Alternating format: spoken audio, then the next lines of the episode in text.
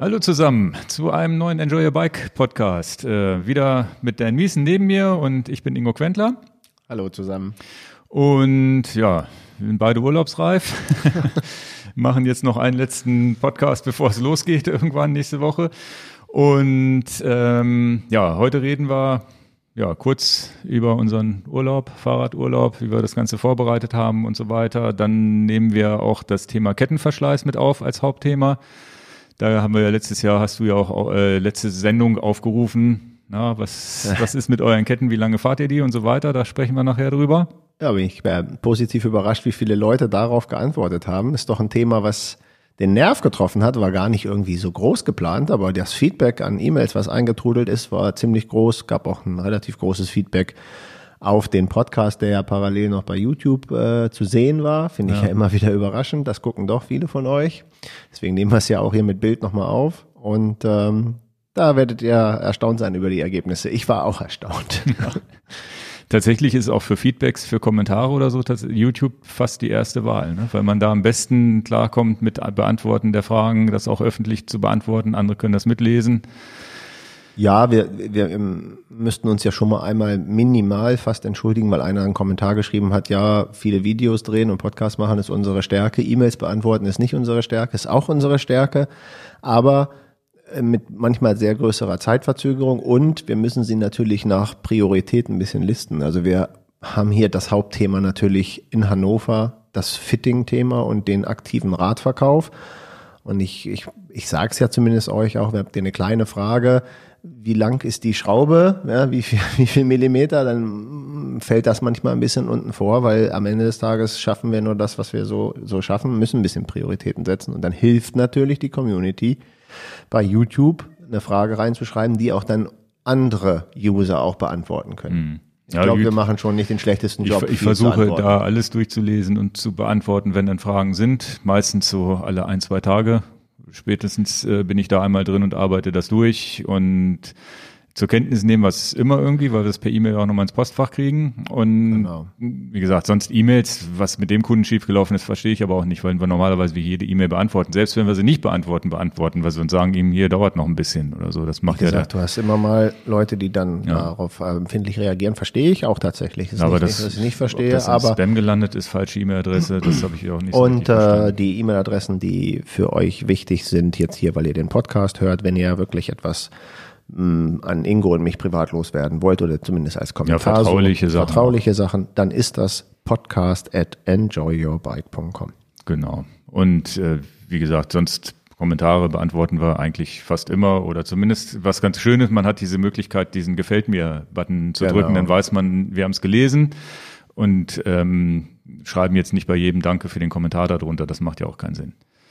Ja, was haben wir? Also das sind eigentlich die kleinen Hauptthemen, die wir so haben. Ne? Genau. Also unsere Urlaubsvorbereitung und ähm, ich denke, das ist eigentlich ein wirklich ein wichtiges Hauptthema für euch als Feedback. Wann muss ich die Kette wechseln? Was ist so der Schnitt ja. aus den Feedbacks, die wir haben? Und ähm, da, da kann man merken, die Masse macht's dann dass ich meine Meinung ein kleines bisschen mehr revidiere, aber ihr werdet es nachher, es kommt zum Schluss des Podcasts oder wir, wir geben die Minuten dann an. Genau, Minutenangaben findet ihr in, in, unter dem YouTube-Video oder auch in den, in den Shownotes dann später, wenn, wenn das Ganze äh, bei, bei iTunes oder ähnlichem landet. Das ist auch immer mit dabei. Gut, dann nur kurz in eigener Sache. Das Cargon Lastenrad habe ich jetzt endlich das Video veröffentlicht. Und ähm, zum Zeitpunkt des Drehs standen aber noch nicht die, äh, die Details jetzt äh, fest, was genau für ein neuer Motor verbaut wird, weil ähm, die nächsten Cargon Lastenräder werden jetzt mit Shimano Steps, glaube ich, heißt der, muss das hier selber nachlesen, Steps E6100 Motoren verbaut. Du hast deinen mit Conti, ne? Genau, bei mir ist noch der Conti-Motor drin. Die bekommen jetzt tatsächlich auch, glaube ich, irgendwie auch elektronisch geschaltet. Ich habe das selber noch gar nicht gesehen. Das heißt, alles, was jetzt an, an Cargon passiert, kriegt halt diesen ja, anderen Motor. Und ansonsten ändert sich nicht viel. Es wird, glaube ich, 300, 400 Euro teurer, das Rad, gegenüber vorher, gegenüber dem Conti-Motor. Aber ansonsten, wie gesagt, wenn ihr euch für Lastenräder interessiert, ist tatsächlich, wir haben jetzt auch letzte Woche wieder hier einen Kunden gehabt und sowas, ist wohl teilweise echt schwierig, überhaupt ein Lastenrad. Also sind immer sechs, sechs, acht, teilweise längere Wochen, um auf ein, auf ein Rad zu warten, egal welcher Hersteller es ist. Und ähm, so ist das bei Cargon auch. Die haben jetzt irgendwie die, die neue Motorengeneration wird so ab März, April, Ende April spätestens so ausgeliefert, je nachdem, wie das eingetaktet wird da. Aber die Anschaffung von so einem ja. Rad braucht ja auch Zeit. Ja, was ich in dem Video gar nicht so erklärt habe, das ist halt, was halt wirklich toll ist an, an Cargon, ist es halt wirklich so ein bisschen, hat ein bisschen Manufakturcharakter. In, in, sitzen in Darmstadt und ähm, die Rahmen werden selber geschweißt und solche Sachen, das ist schon, schon echt ganz cool. Und ja. alle, die es Probe fahren, sind halt völlig begeistert vom Fahrkomfort. Die sagen, naja, das ist schon so das vom Fahren, das, was, was momentan wohl State of the Art ist.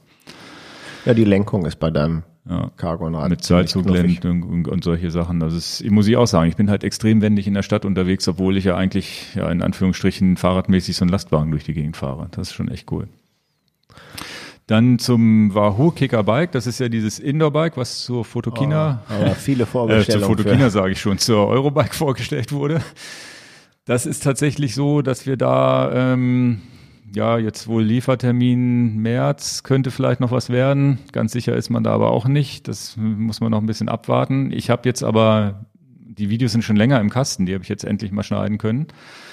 Die äh, gehen jetzt äh, ja am, am, am Sonntag so das erste hoch und während wir während, während wir auf La Palma während wir fahren. auf La Palma äh, Fahrrad fahren, könnt ihr euch die Indoor-Bike-Videos angucken, weil ich habe drei Videos tatsächlich gemacht. Eins tatsächlich sehr ausführliches, wie ich das Ganze aufgebaut habe, habe auch meinen Sohn mal drauf gesetzt, weil es ja auch interessant, äh, ob das äh, gefittet werden kann für Kinder oder kleinere Menschen. Dann habe ich ein zweites Video gemacht, wo ich einfach nur mal so einen Vergleich mache mit ja für wen ist vielleicht ein Kicker-Setup das Richtige, für wen ist ein Kicker-Bike das Richtige. Dann habe ich euch mal bei meine beiden Setups, beziehungsweise mein Kicker-Setup und das Kicker-Bike dagegen gezeigt. Und als drittes Video habe ich äh, tatsächlich mal mit aufgenommen, wie ich so in mein erstes Zwift-Rennen mit diesem Kickerbike gefahren bin. Vor, vorweggenommen nicht sehr erfolgreich, aber es war ganz interessant mal zu sehen, wie sich's im, im Rennen macht, ob sich's realistisch anfühlt oder ähnliches. Ja, um den groß vorzugreifen, nur ein, ein Hinweis noch. Ähm, das ist sicherlich für jemanden, der sagt, Mensch, dann kommt das im März, vielleicht sogar noch später. Das ist dann rechtzeitig, ähm, sowas vorzubestellen, auch selbst wenn ihr es im Sommer kriegt, eigentlich die Vorbereitung für den nächsten Herbst, weil der Run auf das Rad wird groß sein. Und wir haben ja. äh, viele Vorbestellungen für das Rad. Auch wer denkt, im März brauche ich das nicht mehr. Ja, es könnte eventuell das gleiche Spiel losgehen, wenn dann wieder September, Oktober ansteht und ihr wollt es dann haben. Ah, dann kommen erstmal ja. die Kunden, die sich ähm, im Anfang des Jahres oder Ende letzten Jahres gemeldet haben. Genau, da wird man nie will genau wissen, wie schnell. Das ist halt nicht so wie ein, wie ein, ähm, wie ein Kicker, wo man mal eben so einen Container hier rüber schickt, so ein Container mit Bikes, da sind halt nicht viele drin. Und gleiche, gleiche Sache, wer da jetzt bevorzugt in unsere Bestellliste reinkommen will, der schnellste Weg ist tatsächlich äh, einfach die E-Mail an den Podcast zu schicken, dass Ingo und ich euch dann in die, in die Vorbestellungsliste mit aufnehmen können. Ja. Und ja. das ist nicht so, dass ihr dann schon bezahlen müsst, sondern wir machen eine Liste fertig und naja. dann in dem Augenblick, wo wir wissen, dass bei kommt, dann wird bezahlt, damit ihr es genau. auch wirklich schnell kriegt. Das ist so die Idee dahinter. Genau. Gut, dann gehen wir weiter zu den Feedback und Fragen, nenne ich es mal, weil ich so ein paar Sachen hier eingesammelt habe in den letzten zwei Wochen. Ja, Eine, Feedback war ja massiv zu dem Ernährungspodcast, den wir ja eigentlich genau. nicht drehen, eigentlich nicht aufnehmen wollten. Ja, da gehe ich nochmal separat drauf ein, was die Ernährung angeht, weil da gehe ich aufs Thema Wettkampfernährung nochmal kurz ein, weil das haben wir ein bisschen vernachlässigt, aber wirklich nur kurz heute. Aber sonst Feedback, so allgemeine Feedback-Fragen, da ging es um das äh, E-Gravelbike, was wir ja vorgestellt hatten in, in dem Video mhm. von Look, das E765 heißt es, glaube ich. Ja. Und da hat tatsächlich einer gefragt, ja, ist das denn ein Rad für eine lange Radreise? wie mache ich das? Äh, lange Radreise mit dem E-Gravel-Bike, Akku laden, was mache ich, wenn der Akku leer ist und solche Sachen. Ich habe das Ladegerät auch nicht gesehen. Ist das was, was man gut mitnehmen kann? Nein, und die, äh, wir haben auch gar nicht drüber geredet. Also ja. das, das Rad ist dafür nicht geeignet. Okay.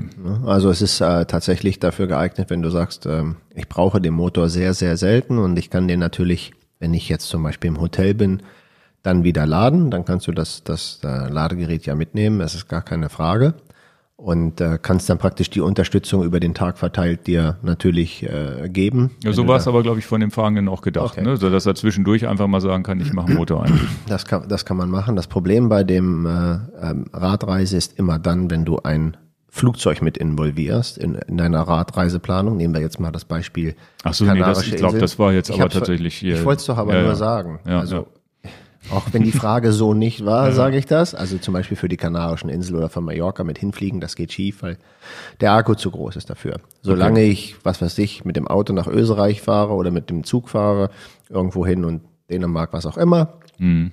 ähm, oder um den Bodensee oder all diese einfachen Dinge, wo ich nicht hinfliege, das ist natürlich gar kein Problem.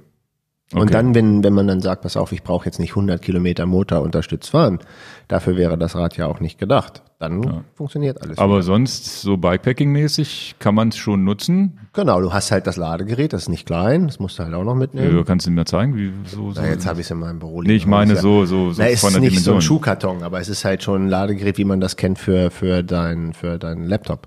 So ein bisschen, okay. äh, ein aber bisschen nicht, Platz braucht ja, aber es. das ist okay. Also ist jetzt nicht so ein, so ein Riesenkavenzmann so der jetzt nein, irgendwie nein, ein Kilo nein, oder zwei Kilo nicht, wiegt. Es ist nicht nur das Ladegerät fürs Telefon. Ne? Ja, ja, klar. Aber das kriegt man ja noch irgendwie unter und dann würde man wahrscheinlich mit Motorunterstützung fahren. Und was man natürlich sagen kann, die, die Fazur-Motoren, die kann man ja auch ohne Motor weiterfahren. Das ist ja nicht genau, so, das ist ja das Entscheidende. Bleibt, ne? Das heißt, das ist wirklich nicht das Problem, wenn der Akku dann ausgelutscht ist und leer ist, dann kannst du ja trotzdem noch fahren. Okay. Aber es ist tatsächlich dann wahrscheinlich Unterstützung dosiert einsetzen, vielleicht genau. auf Steigungen oder so, wo man sagt, da will man jetzt mal ein bisschen schneller hochkommen ja. und so weiter. Für mich erstaunlich waren die Reaktionen, das ist ja doch, ich, ich lasse es jetzt einfach so stehen, weil ich dann auch einfach müde werde, das noch weiterhin zu kommentieren. Wenn man auch nur die Ansatzweise irgendwas mal mit E-Motor ähm, in, in die Gesprächsrunde wirft, wie da manche Leute steil gehen, ja, also mit, also wirklich sich gepikst fühlen nach dem Motto, wenn ich Moped fahren will, dann fahre ich Moped oder was du ja, für ja. Kommentare, ja, so Leute steil gehen, wo ich immer denke, bleib doch mal entspannt. Was, was, ich brauche doch das nicht machen, was andere Leute machen oder ah, es gab schon ein paar Sachen, wo ich sage, da sind Leute, die gehen völlig übers Ziel hinaus, bleib doch mal relaxed. ne? Vielleicht mal was rauchen und runterkommen. Das geht gar nicht. locker bleiben, ist nur ein E-Bike. Ja. Na, dann habe ich noch äh, was ganz Interessantes vom Freund von mir, der fährt einen Wahoo Kicker, den er irgendwie abends nie fahren durfte, weil, ah, ja. weil der Nachbar sich beschwert hat. Und ja. dann haben wir kurz vor der Sendung drüber gesprochen, so gesagt, einer von unseren Freunden hat das sowieso schon auch schon so gemacht. Es, Martin, ja. Es ist wohl tatsächlich die Lösung, dass man eine Holzplatte nimmt mit Tennisbällen drunter ja. sozusagen. Einfach Löcher reinbohren, Tennisbälle. Ich glaube, der hat jetzt fünf, sechs Tennisbälle da reingemacht. Ja. Und damit kann man das dann vom, vom Fußboden entkoppeln und somit hat man die Möglichkeit, auch in der Altbauwohnung den Nachbarn unten nicht so sehr ja. zu stören. Ich kann es ja nur mal kurz erklären, damit es so ein bisschen bildlich rüberkommt, wie man das, wie man das am besten macht. Der Tennisball hat ja einen gewissen Durchmesser und wenn du dann mit so einem oh, wie heißen denn diese, heißen die Faustnerbohrer oder so ein Kreisbohrer ja. von, von, für Holz, ähm, dann musst du das Loch natürlich in, nicht zu klein machen, aber auch nicht zu groß, sodass der Tennisball da oben so leicht drin klemmt. Ja, ja. So, und dann, äh, der Effekt ist ja der gleiche, den man bei HiFi-Boxen dann auch macht. Das hast du doch bestimmt auch schon mal gesehen, dass man HiFi-Boxen auf solche, so eine Art Bälle setzt, wie so Squashbällchen oder so Spitzen tatsächlich setzt, mhm. dass die dann praktisch nicht auf den Boden übertragen. Ja, ja. Und äh, der Martin hatte das schon gemacht, vor vielen Jahren schon äh, für seinen Trainer. Viele Grüße, der hört ja ab und zu auch den Podcast. Freut man sich ja immer, wenn man mal seinen Namen hört. Und bei ihm funktioniert das auch. Das heißt, er hat keinen Ärger mehr mit den Nachbarn. Also es ist tatsächlich so, der war, ich stand jedes, also es ging wirklich nicht bei ihm. Ne? Der hat den ganzen letzten Winter nicht trainiert und dann Anleitungen gibt's glaube ich, im, im Internet, muss man einfach nach Tennisbällen Kicker oder sowas suchen. Ja, ja für, nächstes, für nächsten Herbst auch mal ein, ein, ein so ein Ding bauen. Ist ja, ja. letztendlich nur eine dicke Tischlerplatte, einfach fest genug, nicht so eine dünne, sondern wirklich irgendwie zwei, drei Zentimeter dickes ja, wenn ich den mal, wenn ich den mal besuche, kann ich mal ein kleines Video Tennisbälle machen. drunter, fertig. Kann man sich ja mal angucken, kann man einfach hinfahren, die haben es ja schon fertig. Ja, ist ja auch okay. Nee, aber das ist tatsächlich nochmal so ein, so ein Tipp, wo ich gesagt, das nehme ich hier nochmal mit auf, weil bestimmt vielleicht der ein oder andere Zuhörer das gleiche Problem hat. Und ja gut, man hatte einfach dann den Kicker auf so einer Platte stehen. Ja. Und ich weiß gar nicht, ob man dann, muss man vorne auch ein bisschen ausgleichen, das Vorderrad wahrscheinlich. Oder Kannst man vorne das gleiche machen, wenn du willst. Also ja, einfach ja. nur auf die gleiche Höhe das ausgleichen. Genau. Wenn du eh schon dabei bist, kannst du auch im Baumarkt zwei Platten sägen. Dann. Ja. Dann habe ich noch drei kleine, kleine Links, die ich ganz interessant fand oder die uns äh, ja auch Hörer geschickt hatten. Einmal, dass das Team KTM jetzt mittlerweile ohne Wattmessung fährt. Das finde ich ganz witzig. ich habe die Schnauze voll davon, sagt der Teamchef. Ähm, und sogar auch, also Watt- und Pulsmessgeräte. Haben die rausgenommen. Ich weiß nicht, was das genau für ein Team ist. Ich verlinke das für euch, könnt ihr euch durchlesen. Das brauche ich jetzt hier nicht zu referieren, was da genau drin steht. Ja, aber ich glaube, das ist die Ausnahme. Ich glaube, die ja. Mehrheit setzt da voll auf die Technik. Ja, also, ich auch, klar. Also du auch. Ich auch. Also, naja, und die die ganzen Sportler auch. Also, es ist ja, also wer das nicht weiß, oft fährt Ingo vor dem Teamfahrzeug, in dem ich sitze und sage, Ingo, du kannst noch 30 Watt mehr. Ja, aber tatsächlich ist es ja so, dass es, ne, es gibt ja eine breite Diskussion, wo man auch sagt, der Radsport ist ein bisschen langweilig geworden, weil alle auf ihrem Wattmesser genau nur das fahren. Verstehe. Und die platzen dann ja auch nicht mehr. Das heißt, früher war das ja schon interessanter. Gut, die haben ja auch gedopt ohne Ende zum Teil da bei diesen Rennen, aber da war es ja auch, auch mal so, dass einer vorne weggefahren ist. Und dann irgendwann am letzten Berg ist der komplett explodiert. Und das passiert heute viel, viel seltener, weil die genau wissen, naja, wenn ich jetzt irgendwo. Ich fahre schon 400 Watt ja, am Morgen und du, wenn ich jetzt noch fahre, 20 drauflege, ja, es ist. Dann knall ich weg und dadurch wird das Rennen natürlich ja, teilweise wirklich nicht mehr so spannend, wie es mal, wie, wie es mal war. Also so ein Ausreißversuch am letzten Berg, da wirklich nochmal wegzufahren, da, das äh, traut sich keiner mehr. Ne? Und manchmal wachsen, sind da ja auch Leistungen entstanden, wo man über sich selbst hinauswächst, wo man halt unabhängig vom Monitor dann vielleicht doch nochmal ein Quäntchen drauf Nachdem das ja so super geklappt hat mit den, mit den Fragen in die Community reinstellen, das wäre ja wieder so eine Frage. Ähm, wie findet ihr das? Sollten Leistungsmesser jetzt generell verbannt werden, damit es spannender wird? Oder sagt ihr, also meine Meinung dazu kann ich ja schon kundtun, dann brauche ich sie da nicht reinschreiben. Mhm. Die Technik ist ja da und, und ähm, die Technik hilft dir jetzt ja nun nicht, dass du mehr Watt in den Muskeln hast, sondern die Technik ist einfach da. Wo fängst du an, wo hörst du auf? Ja, also ja. Pulsmesser, Wattmesser. Wir, wir, wir sind ja sowieso ein bisschen technikgeil. Das heißt, das, das zu verbannen, ich glaube, ja, das, das geht. Ich glaub, hat auch Brunel hat auch mal einen schönen Kommentar dazu gegeben, übrigens okay. mal in diesem Lance Armstrong Podcast da hat er auch mal zugeredet, dass das, mhm. das, das kannst du nicht rückgängig machen. Das nee, nee, das ich auch. Weg. Ich glaube, dass äh, was, was wahrscheinlich passieren wird, ist diese Technisierung, dass sie ab und zu die immer mehr das kommen wird, dass sie die Wattmessung einblenden im, in der TV-Übertragung, um die wieder spannender zu gestalten. Ist ja auch in Ordnung. Das, ich glaube, das wird manchmal sogar schon teilweise gemacht, aber dann sehr selektiv. Ja, muss man mal gucken. Ich, ich bin da relativ neutral, keine Ahnung. Ein, ja, ist das ist genauso wie der, wie, genauso wie der Tourfunk, wo alle sagen, na ja, wenn, wenn die Fahrer keine Infos mehr hätten, müssten sie auch anders fahren. Dann müssten sie nämlich tatsächlich das Team vorne fahren und nicht sich hinten ausruhen, um, um ein Rennen zu bestimmen. Das sind auch so Dinge, die natürlich immer wieder diskutiert werden. Also ich kann von mir aus zum Beispiel eine Sache sagen, bin ja unbedeutend, aber meine schnellste Zeit, die ähm, auf, auf jetzt im Triathlon, die habe ich immer gemacht, als ich keinen Tacho hatte. Mhm. Weil war sowieso einfach in sich reinhören und gucken, bevor die Augen aus den Höhlen kommen, bisschen mhm. zurücknehmen. Also nach Körpergefühl fahren. Ne? ja, und von daher, das geht auch. Wir können uns auch gerne zurückbesinnen. Ja, ja, stimmt. Ja. Gut, dann hatten wir in Kunden noch die Cycle Meta-App als Tipp geschickt. Die könnt ihr euch mal angucken, wenn ihr nicht mit dem Fahrradtacho fahren wollt. Das heißt, das war jetzt für mich gar nicht so interessant. Ich habe die App auch ja. nicht geladen, weil mir das dann hatte ich auch nicht die Zeit zu. Aber ich lege den Link zumindest mal in die Shownotes rein, weil das war zumindest sah das eine, nach einer sehr sehr umfangreichen App aus und ist vielleicht eine Alternative zu Strava und Co. Ich habe sie auch nicht installiert. Die ja. die Bilder waren beeindruckend, was man damit alles machen kann. Das ist jetzt ein Feedback vom Kunden, der die empfohlen hat, die wir jetzt aber tatsächlich nicht getestet haben, weil wir beide mit Tachos fahren. Ja. Und dann setze ich euch noch einen Link rein von Rennrad News. Ähm, tatsächlich hat Rudi Pevenage jetzt eine, eine Pevenage heißt er, ne?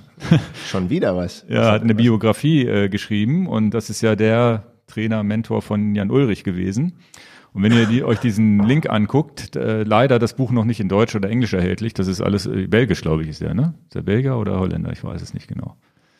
Zumindest, ich weiß ist es, auch nicht. Äh, zumindest ist es noch nicht in der Sprache, die ich verstehe, veröffentlicht. Das heißt, das Buch werde ich mir definitiv besorgen, wenn es dann irgendwann ähm, auch in deutscher Sprache ist. Aber das, was in dem Artikel drin steht von Rennrad News ist schon hochinteressant. Er geht halt wirklich hinter die Kulissen nochmal, was diese Praktiken angeht. Was, und das äh, Buch ist jetzt nicht in, in Englisch erschienen. Nee, nur Ich hätte es doch in, erst in Englisch rausgebracht und ja, dann in. Das war ein bisschen, keine Ahnung. Okay.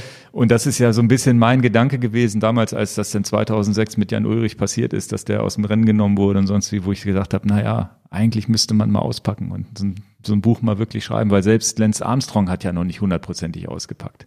Hier geht's dann mit dazu, dass dann mit der UCI besprochen wurde, wie, wie, was man mit Jan Ulrich macht und so weiter. Das heißt, da sind ja so viele Sachen im Hintergrund passiert, die wären ja hochinteressant. Aber man weiß ja auch nicht, welche NDAs da unterschrieben wurden, damit man das NDA, dass man irgendwie das nicht erzählen darf.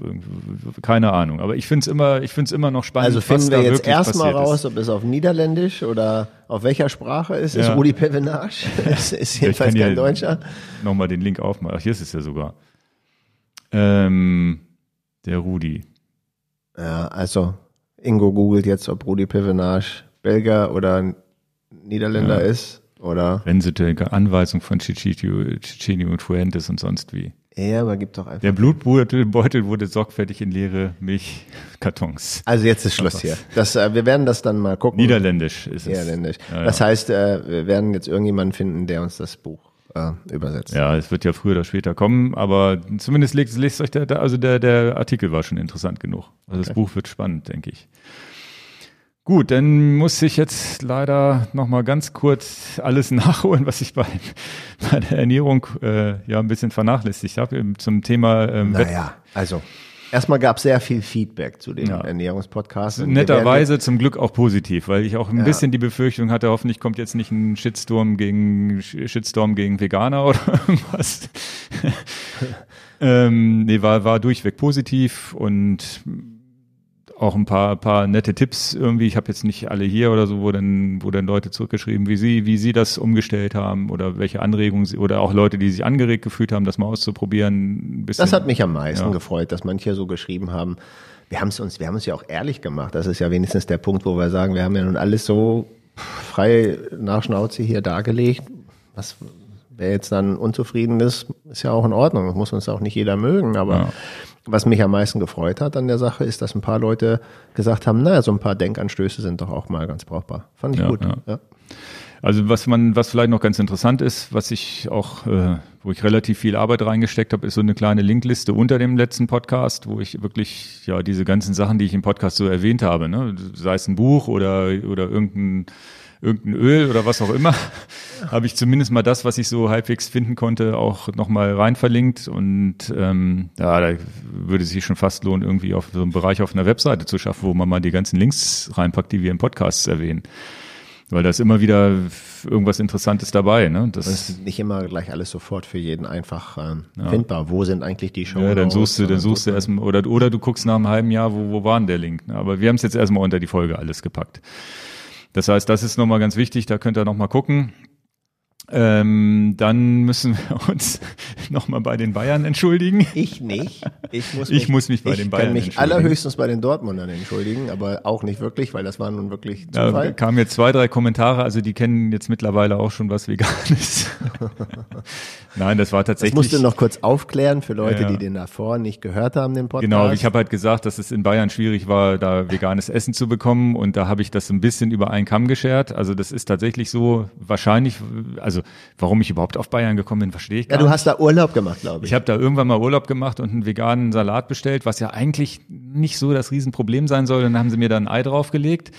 Und seitdem hängt und, das halt so, wo ich sage, und oh, Leute, das kann dir in Flensburg genauso passieren. Ja, ja, und dann habe ich halt nur darüber nachgedacht. Wir waren mal in so einem Kurztrip im Emsland oder so und dann, dann da auf, auf dem platten Land ist, das war auch schwierig. Ja, ja was hatte ich, was hatte ich hier? Wir waren essen, hatte ich dir noch die Karte gezeigt, nachdem wir darüber geredet ja. haben.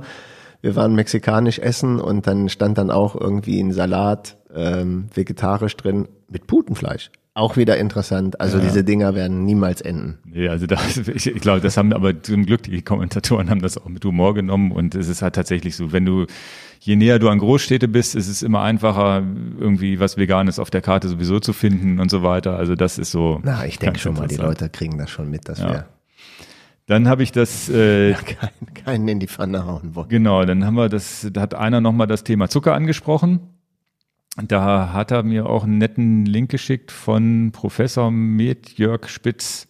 Und da habe ich mir gleich drei andere Videos von dem auch eingezogen, weil das ist ein, äh, wie nennt er sich, äh, hochinfektiöser Gesundheitserreger. das ist ein Zumindest lustig.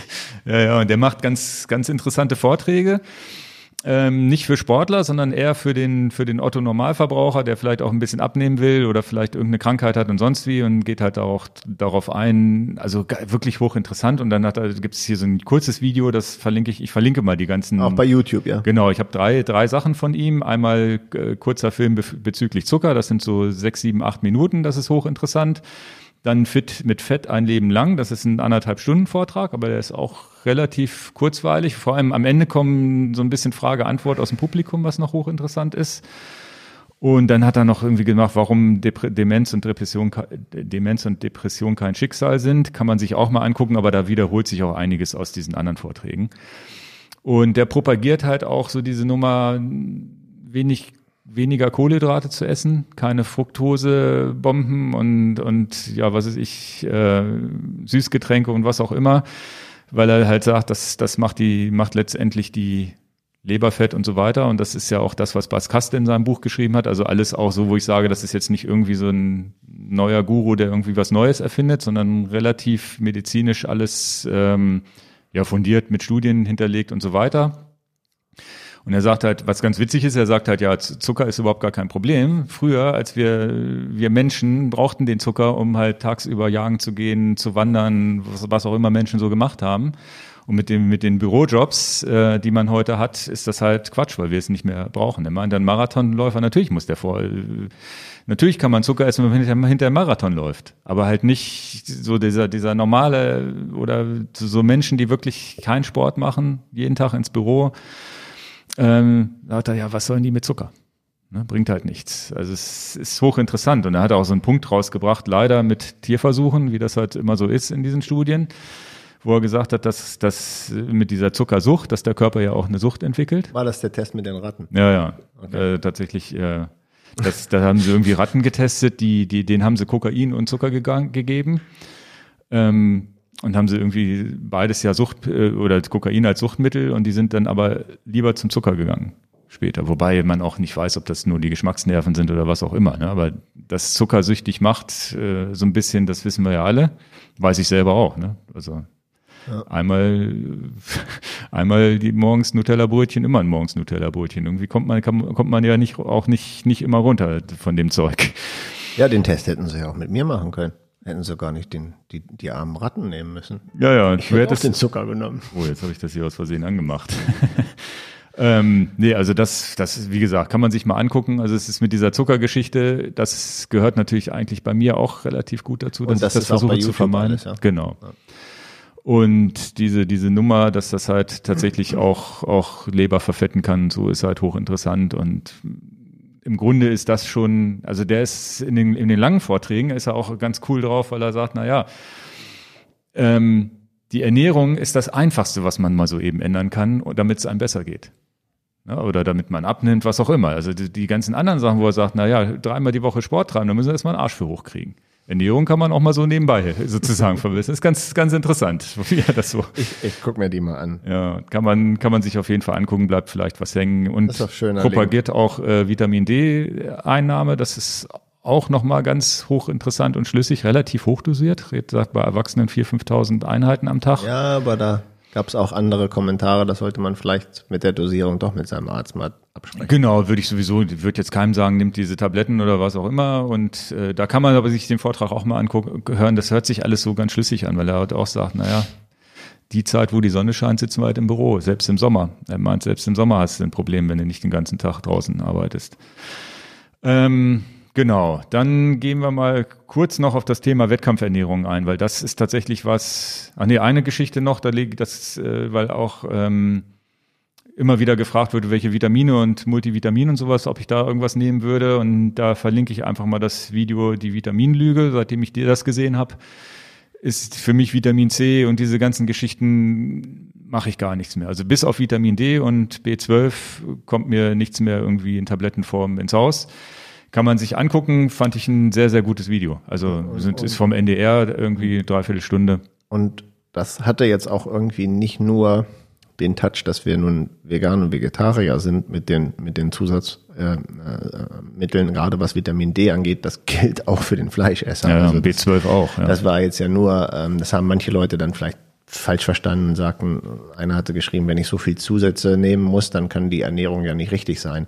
Genau, das Argument höre ich natürlich äh, Ja, sehr, ja auch, sehr oft. Ich wollte es ja nur noch mal entkräften, wollte ich sagen, das gilt ja für die, Ja, ja. für die fleischessende Fraktion genauso. Das heißt, was hat Vitamin D jetzt mit vegetarisch und, und Genau. äh, vegan zu tun? Ist tatsächlich so, B12 und Vitamin D ist für beide wichtig. Beziehungsweise der Fleischesser, warum ist das Vitamin B12 in seinem Fleisch? Weil die Das Tiere ist der damit Podcast davor. Ja, ja, Den kann man sich anhören. genau.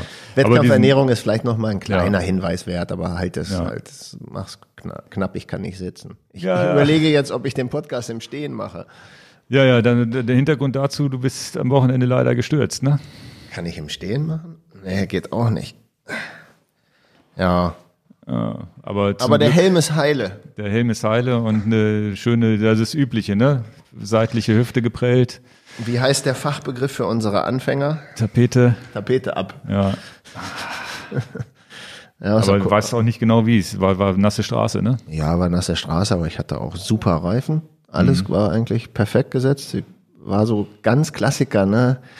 Mittags ging der Flug nach Paris am Samstag. Ich sag zu Olaf, komm, lass uns mal eine schnelle Runde noch drehen, eine kleine, kurze, zügige Runde morgens, bevor ich in diesen Flieger steigen muss. Und das war, die schnelle Runde war, bin froh, dass ich den Flieger noch gekriegt habe. Ja, ja. Wo waren Ja. das? Wo waren das? Äh? Bei Einbeckhausen bin ich da aus der Kurve geflogen. Also schöne Rechtskurve, Gott sei Dank keine Linkskurve. Ich bin ja am linken Knie operiert. Einbeckhausen, Einbeckhausen. Also das heißt in der Letzte Abfahrt Kurve noch? unten. Letzte, ja, ja, nein, natürlich in der Die, Abfahrt. letzte, die letzte in der Abfahrt. Und, Vorletzte war es. Ja, okay. Und dann ja, einfach weggeflogen aus der Kurve. Also, ah, ähm, ja, das ist dieser Spagat, den man dann hat. Es ist Ja, nasse sag- Fahrbahn, vielleicht ein bisschen zu viel Schräglage. Und ja. Nehmen wir jetzt mal das Positive, ist nichts gebrochen, Ohne, ja, wie ja. das so heißt. Es ist nur die Tapete weg, aber ist es ja ist natürlich tatsächlich so, die, das sind eigentlich die guten Stürze, ne? wo der Kopf und die Wirbelsäule und keinen Knochenbruch hast, ist dann immer so, ist zwar lästig, jetzt hast du eine Woche irgendwie seitlich nicht schlafen, aber ähm, eine Woche seitlich nicht schlafen. Das will ja erst mal drei Wochen nicht gehen. Doch, doch, doch, das geht Doch, schnell. doch, doch, das Man geht schnell. Das Schöne ist immer mit der Wurzelbürste die Wunde ausbürsten. Das macht keinen Spaß. Das machst du? Was willst du Okay. denn sonst machen? Der Dreck muss ja raus. Ja, aber, aber nur einmalig und danach jetzt Ja, aber einmalig reicht schon, um Ja, das ja. Haus zusammenzuschreien.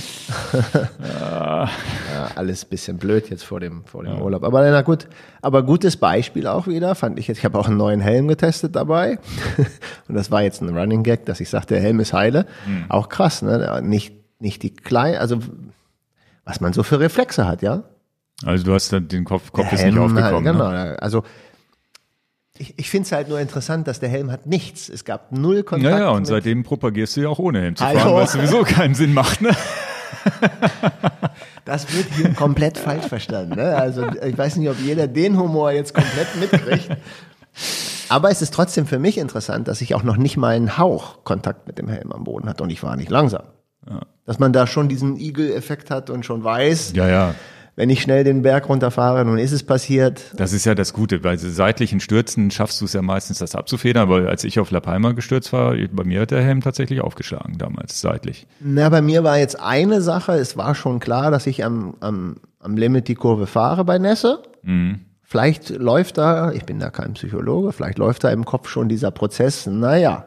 Okay. Das Und bei dir war es ja tatsächlich, du hast damit nicht gerechnet, so ein Überraschungseffekt. Ich habe ja auch nicht damit gerechnet, dass ich wegfliege, aber ich wusste schon, ja, vor allem hattest du, Kritisch. hattest du im Gegensatz zu mir wahrscheinlich so einen Sturz, wo du auch so richtig weggerutscht. ne, Rad geht zur Seite, du kriegst das mit, du rutscht ein bisschen auf der Straße rum und bei mir war es tatsächlich überraschend Schotter und ich habe so schnell noch nie auf der Seite gelegen. Das heißt, das ging so wupp innerhalb von Sekunden, weil die anderen Stürze, die ich kenne, hast du immer noch so eine halbe Sekunde Zeit, dir Gedanken zu machen, dass du gleich hinfällst und da war es so wupp, ich lag schon, da habe ich erst gemerkt, dass ich lag, habe ich haarscharf am, am, am Oberschenkelhalsbruch vorbei. Das hat- Also, hat man später im MRT gesehen.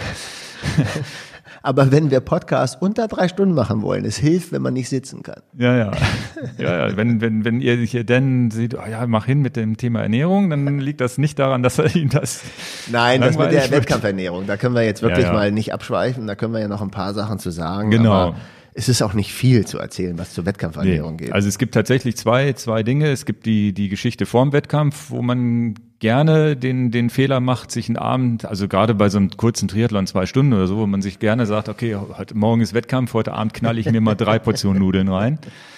Also ganz normal am Abend vorher essen und möglichst jetzt nicht irgendwie, ja, irgendwas vollgemüsig, blä, blähendes oder sonst wie was, was da lange zur Verdauung braucht oder so. Vielleicht da einfach äh, normal, diese, die typischen Nudeln mit Tomatensauce sind, glaube ich, nicht schlecht. Aber es reicht die Portion, die man sonst auch gegessen hatte. Da bloß nicht jetzt mit Carboloading und sagen, ja, ich esse drei Portionen schon mal auf Vorrat. Das ist ganz interessant, wenn du so beim bei den Events bist, gerade so bei den großen City-Marathons, wo dann dieses Carbo-Loading am Abend davor dann stattfindet, dieses, was man ein ja. Pasta-Party nennt oder so, wenn die Leute völlig über die Stränge hauen, oh, morgen muss ich einen Marathon ja, laufen, ja. aber mit so einer Kugel schlafen gehen. ja, ja, du schläfst ja auch schlecht, wenn du vollgefressen bist. Deswegen, also, also beteiligt euch nicht an diesen übermäßigen Fressen vor, vor dem Wettkampf. Ja, aber es ist ein wichtiger Tipp, den habe ich auch, ich habe das auch mal, damals vor meinem ersten Ötztaler habe ich das auch gemacht und die ganze Nacht nicht richtig pennen können, weil weil du viel zu viel gegessen hast, weil du dachtest, am nächsten Tag hast du so eine riesen Anstrengung, ist totaler Blödsinn. Der Körper hat genug Reserven. Gute Erfahrung habe ich tatsächlich früher gemacht, wenn ich halt gesagt habe, der Wettkampf ist dann Sonntag, dann am, am Mittwoch nochmal eine Einheit machen, die vielleicht so, so eine kleine Spitze dann gibt. Das, das war, fand ich immer ganz gut, aber natürlich ja. nicht lange. Ne? Mhm. Und dann nochmal da dann eher so drei, vier Tage vorher einmal die Kohlenhydratspeicher richtig auffüllen. Der Abend davor ist falsch. genau, und dann kann man am nächsten Morgen, wenn man sagt, oh, ich esse jetzt so mein typisches Vollkornmüsli und eine Stunde später oder zwei Stunden später ist mein 10-Kilometer-Lauf am, am Anschlag, Kotzgrenze, ähm, ist auch nicht wirklich sinnvoll. Das heißt, ihr könnt, wir haben ja erzählt, viel Vollkorn und möglichst kein Weißmehl und sonst wie. Am Wettkampftag ist das perfekte Frühstück Weißmehl mit Marmelade. Also irgendwie ein Toast oder ein Brötchen mit Marmelade, weil das ist, es füllt den Magen, es ist leicht verdaulich, hat wenig Nährstoffe, die brauchst du aber auch in dem Augenblick nicht. Und der Zucker geht natürlich sofort ins Blut. Man kann auch noch eine äh, mache ich ganz gerne eine halbe Stunde vorher oder eine Dreiviertelstunde Sport vorher, aber nicht viel näher dran am Wettkampf, dass ich vielleicht nochmal so ein Gel nehme oder so ein flüssiges Gel, wo du sagst, okay, jetzt noch einmal irgendwie den Körper ansporen. Das kann man machen, muss man nicht machen. Bei mir funktioniert das eigentlich ganz gut. Ähm, weil sonst ist doch die Gefahr, wenn du morgens so dein dickes Müsli isst, wie du es sonst auch gewohnt bist, dann kannst du auch mal Seitenstechen kriegen oder dir liegt das komisch im Magen oder sonst wie. Da ist es tatsächlich angesagt, ungesund zu essen. Das ist ganz interessant eigentlich. Für mich ist, auch wenn ich da mich wiederhole zu dem letzten Podcast, das gehört halt in diese Sache nochmal rein, wer das nicht gehört hat entscheidend bei längeren Wettkämpfen ist, dass man, und das dafür gilt auch schon natürlich, wenn man einen Marathon läuft, man muss ja nicht nur der Ironman sein oder auch eben eine ganz lange Radfahrt macht oder ähm, dass man mal guckt, was wird vom Veranstalter gereicht. Äh, komme ich mit den Produkten, die da gereicht werden, gut klar. Ja. Ne, mit Bananen und Keksen kommt man in der Regel immer gut klar. Das mhm. wird tatsächlich bei vielen Langdistanz-Triathlons auch gereicht, also Bananen sowieso immer. Aber es geht schon so weit, dass ihr äh, bei den Gels sagt, Mensch, diese Gelsorte, die funktioniert gar nicht bei mir. Mhm. Und dass man halt sagt, wenn da bei der Veranstaltung das und das Produkt angegeben ist, testet das, ob ihr da euch wirklich drauf verlassen wollt oder ihr sagt, ja, ist schön, dass die Gels da kostenfrei im Wettkampf angeboten sind, aber ich nehme lieber meine eigene. Ja. Ach so, wenn man jetzt natürlich irgendwie irgendwas im niedrigen Intensitätsbereich macht, sagt, vielleicht nicht beim Laufen, aber man sagt, man macht einen Radmarathon da ist es auch okay, morgens die Haferflocken zu essen. Aber das mit ja, der mit dem also Weißbrot war jetzt tatsächlich eine, die Geschichte. RTF brauche ich jetzt ja nicht panisch Nee, genau. Aber wenn du jetzt wirklich sagst, du hast, äh, was ist ich, ein Triathlon Kurzdistanz, äh, zwei Stunden am Anschlag, da ist es dann blöd, wenn du da eine, Portion Haferflocken mit dir mitschleppst, die dich irgendwie den ganzen Tag da nervt. Das muss man natürlich den Unterschied machen. Wenn ich jetzt ein, irgendwie ein Alp Extrem oder so 200 Kilometer fahre, da ist mir egal, was ich morgens esse, da fahre ich aber auch nicht morgens gleich Puls 180. Ja, und bei Kurzdistanz Triathlon nehmen wir jetzt oft Triathlon, weil das noch, noch mehr unser Gebiet dann ist. Wenn man da jetzt einen 40er Schnitt fahren will und sagt, ich muss da irgendwie zwei Gels reinjagen, ja, die nimmst du ja auch mit. Genau. Also da brauchst genau. du dich ja auch nicht auf den, ja. willst sowieso nicht was greifen mit der Hand bei der, bei der Top Speed. Da greifst du dann eben kurz in deine, in dein Täschchen und holst dann dein eigenes Gel raus. Genau, sonst äh, im Training ist es tatsächlich so, da, weil viele ja sagen, mit nüchtern Training ist zum Beispiel meins gar nicht. Nüchtern Training funktioniert nicht, habe ich eher so das Gefühl, dass ich anfälliger werde und mir meine Erkältung einfange als alles andere. Also das habe ich komplett mit aufgehört und das ist, glaube ich, auch viele Leute, die ich kenne. Und die, Sehr viele. aber ich habe jetzt schon viel gehört, dass die Tendenz dazu geht, dass man das wenn überhaupt nur eine halbe Stunde macht und viele auch sagen, na, muss, kommt auf den Typ drauf an. Typ der das, der das trainiert und eher davon wieder weggehen. Also das würde ich auch nicht mehr machen. Ansonsten im Wettkampf haben wir ja schon gesprochen, naja, am liebsten würde ich natürlich essen eigentlich. Da habe ich auch schon viel experimentiert, selber Cliff Bars äh, machen. Datteln habe ich versucht zu essen, Nüsse. Dann habe ich äh, jetzt so, mir so Riegel mal selber gemacht aus Datteln, Nüssen, Kakao, Salz und so weiter. Aber irgendwie lande ich dann doch wieder immer beim Gel. Ist das Einfache, ist, ist more convenient irgendwie, keine Ahnung. Ähm, ich habe sogar mit Honig. Ja, früher habe ich gesagt, Zucker, Honig ist ja auch Zucker, habe ich einfach Honig genommen. War aber auch nicht so das Wahre. Also irgendwie funktionieren diese Gel mit diesen Maltodextrinen immer noch am besten. Aber das muss jeder selber mal ausprobieren. Ne? Es gibt, ähm, ja, es gibt ja auch diese Geschichte, dass man sich Gels aus Chiasamen macht. Das ist bei mir auch hat keine Energie angekommen. Das hat wirklich nicht funktioniert. Aber ist vielleicht auch eine Typfrage. Bei manchen Wettkämpfen gibt es solche sogenannten Special Needs Bags. Das heißt, ähm, die werden zum Beispiel jetzt, früher war das beim Ironman Kanada und beim Ironman Lanzarote, bei Frankfurt, Hamburg weiß ich das nicht, da habe ich nicht dann teilgenommen. Hast du so einen Beutel gekriegt, Special Needs, da konntest du dann reinpacken, das, was du bei Kilometer ja. 120 dann auf der Radstrecke haben willst. Also meistens war es so ein, so ein kleiner Umhängenbeutel. Mhm. Kannst natürlich auch wirklich anhalten und das in, in Ruhe sortieren, brauchst du nicht wie so ein Tour de France-Fahrer umfahren. Und da habe ich zum Beispiel früher auch tatsächlich so salziges Laugengebäck reingepackt, weil ich einfach mich gefreut habe, da so ein salziges ja. Brezel zu bekommen. Ja, beim Ötztaler gibt's das auch mit den Dings. Ja, Dein das Special Needs Bag? Ja, ja. Den kannst du auch vorher abgeben. Drei, zwei, zwei Stück, glaube ich. Okay. Ich habe da bei so einer großen Veranstaltung. Ja, ja. Wow. Da hatte ich, glaube ich, Kleidung drin, wo ich für die Berge, für den letzten ah, ja, Berg ja, ja. nochmal Kleidung, einfach Wechselkleidung drin hatte. Die brauchte ich nicht, aber das war so auch so eine Variante. Das ist jedenfalls auch nochmal ein schöner. Tipp zu gucken. Bietet die Veranstaltung bei euch die Möglichkeit, so ein, so ein, na, ich weiß es gar keinen, also so einen kleinen Verpflegungsbeutel, Special Needs oft genannt, abzugeben. Dann packt da rein auf das, was er euch freut. Ja. Auch, auch wirklich was. Und wenn es die Smarties sind oder irgendwas, wo ihr sagt, ach, da freue ich mich drauf. Ja, ja. So als Belohnung. Ne? Ja, das sind vor allem diese Marathon-Geschichten oder diese ganz langen Dinger. Da, wie gesagt, da ist, da ist auch wieder wieder weg vom Gel und was Richtiges essen. Wenn man nicht gerade Jan Frodeno ist, der die ganze Zeit am Anschlag da rumfährt, kannst du halt auch sagen, naja, gibt Leute, die, die beim in, in Hawaii sich irgendwie Kartoffelsalat reichen lassen, weil sie da Bock drauf haben. Dann ist es das halt. Ne? Das, da, das ist auch bei bei der Tour, die wir gemacht haben. Ähm, bei Trondheim Oslo hatten wir ja nun einen Freund, der ein Auto gefahren ist. Freut man sich tatsächlich auch auf so eine Tütensuppe. Ja, ja, genau. Sonst esse ich keine Tütensuppen, aber das war okay. Nee, ansonsten, wie gesagt, sonst, ja, aktuell, ich mache das für dieses Jahr, habe ich es mir vorgenommen, halt normal die Gels für die Kohlenhydrate, bisschen Salz im Wasser, entweder über Tabletten oder über, über einfach eine Messerspitze Salz ins, ins Trinkflasser Wasser mit rein. Keine Kohlenhydrate mehr ins Wasser, habe ich mir vorgenommen. Viele Kommentare auch zu den Schweden-Tabletten. Ja, genau. ist ja auch schon seit Ewigkeiten. Ja, und dann halt die Riegel oder halt auch mal am Bäcker anhalten, sich ein, sich ein Brötchen reinziehen für diese langen Ausfahrten, wo man sagt, das ist jetzt was, wo man nicht am Anschlag fährt. Das sind so mein, meine Geschichten. Dann können wir es damit auch abschließen. War es jetzt kurz genug, ja, ne? Das war kurz genug, aber ich kann immer noch nicht sitzen. Ich setze mich mal ganz schräg hier drauf, vielleicht geht das besser. Oh, das ist ja echt, ja, lästig ist das, ne? Nicht, nicht zum Glück nicht, äh, es ist lästig ist es trotzdem immer, ne? Egal, auch wenn es gut, eigentlich gut gegangen ist, ne? Aber oh. naja, zumindest haben wir mal genug Material. Das ist das Schöne am Radsport, wenn man, wenn man, wenn man in der Blase ist, Material zu verkaufen. es ist schön viel kaputt gegangen. Was, was denn eigentlich? Ja, meine Hose und meine beiden Hebel. Ach, die musstest du austauschen? Nee, ich habe sie noch nicht ausgetauscht, weil ich jetzt keine Zeit hatte. Ich bin ja gerade erst wieder zurück aus Paris. Ach so, okay. Also ich habe jetzt einfach Aber die musst du austauschen, die sind wirklich defekt, oder wie? Die Hebel von der Funktion sind noch da, aber die sehen aus wie okay. Kraut und Rüben. Also zumindest musste ich die Hütz mal, die müssen schon mal ausgetauscht werden. Okay, okay. Ja, und dann ist ja klar, der Lenker muss weg. Wäre voll auf den Lenker geflogen. Naja, nach dem Sturz Lenker, auch wenn man nichts sieht, keine Bruchstellen, dann doch lieber weg, oder? Ich weiß, wie viele Leute von euch das gerne tolerieren, aber den Carbonlenker, so leid's mir tut. Das darf jeder selber entscheiden. Mein Lenker kommt runter, kommt ein anderer drauf. Ja, würde ich jetzt auch so denken. Beim, ja. Und das hatten wir schon auch bei dir besprochen. Die aber Lebensversicherung, ne? das ist. Äh, wir machen vielleicht Geld, viel, wir machen vielleicht viel Blödsinn und, und viel Quatsch und fahren zu schnell den Berg runter, aber am Material darf es mal nicht scheitern. Hm. ah, okay. Ja, gut. Das ist der Preis, den man bezahlt. Dafür machen wir. Wie heißt das so schön? Dafür trinke ich keinen teuren Wein. Genau dann muss ich das ja irgendwie. Die Zigaretten sind schon die Zigaretten, super. Ich weiß gar nicht, was es heute kostet, wenn man raucht. Bestimmt 100, 150 Euro im Monat, würde ich mal denken. Was kostet ja. eine Schachtel? 5 Euro? Naja, und dann 30 Tage bist du mit 150 Euro dabei. Ja, ja. Also anderthalb Monate und der Carbonlenker ist bezahlt. Ja, ja.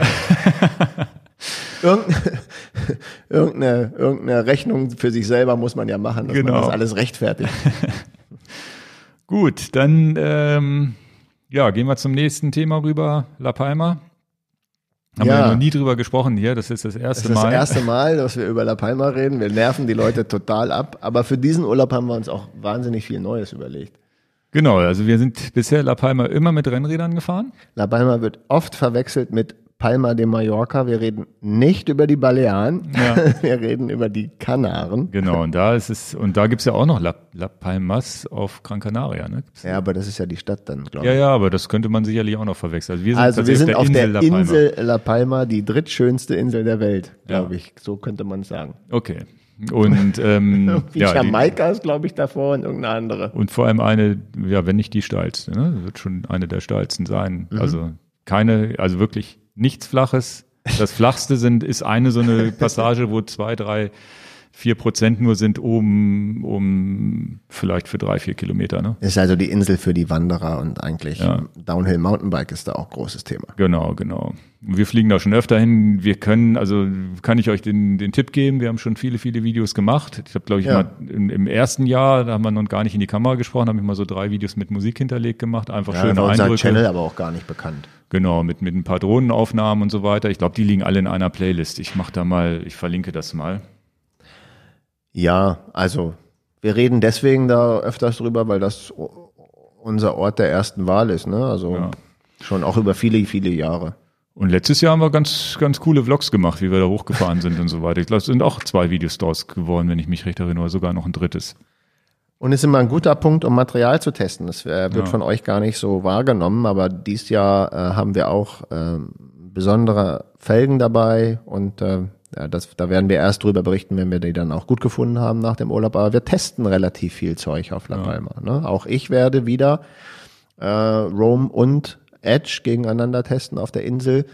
Ähm, das ist der beste, äh, die, die, die beste Zeit, wo ich A gegen B vergleichen kann. Ja, vor allem genau das. Und wir, wir fahren tatsächlich dieses Jahr das erste Mal nicht mit, mit Rennrad. Also wir waren bisher, glaube ich, auch noch nie scheibengebremst da, immer mit unseren Genau. Rennrädern felgengebremst noch. Also wirklich reine Rennradtouren.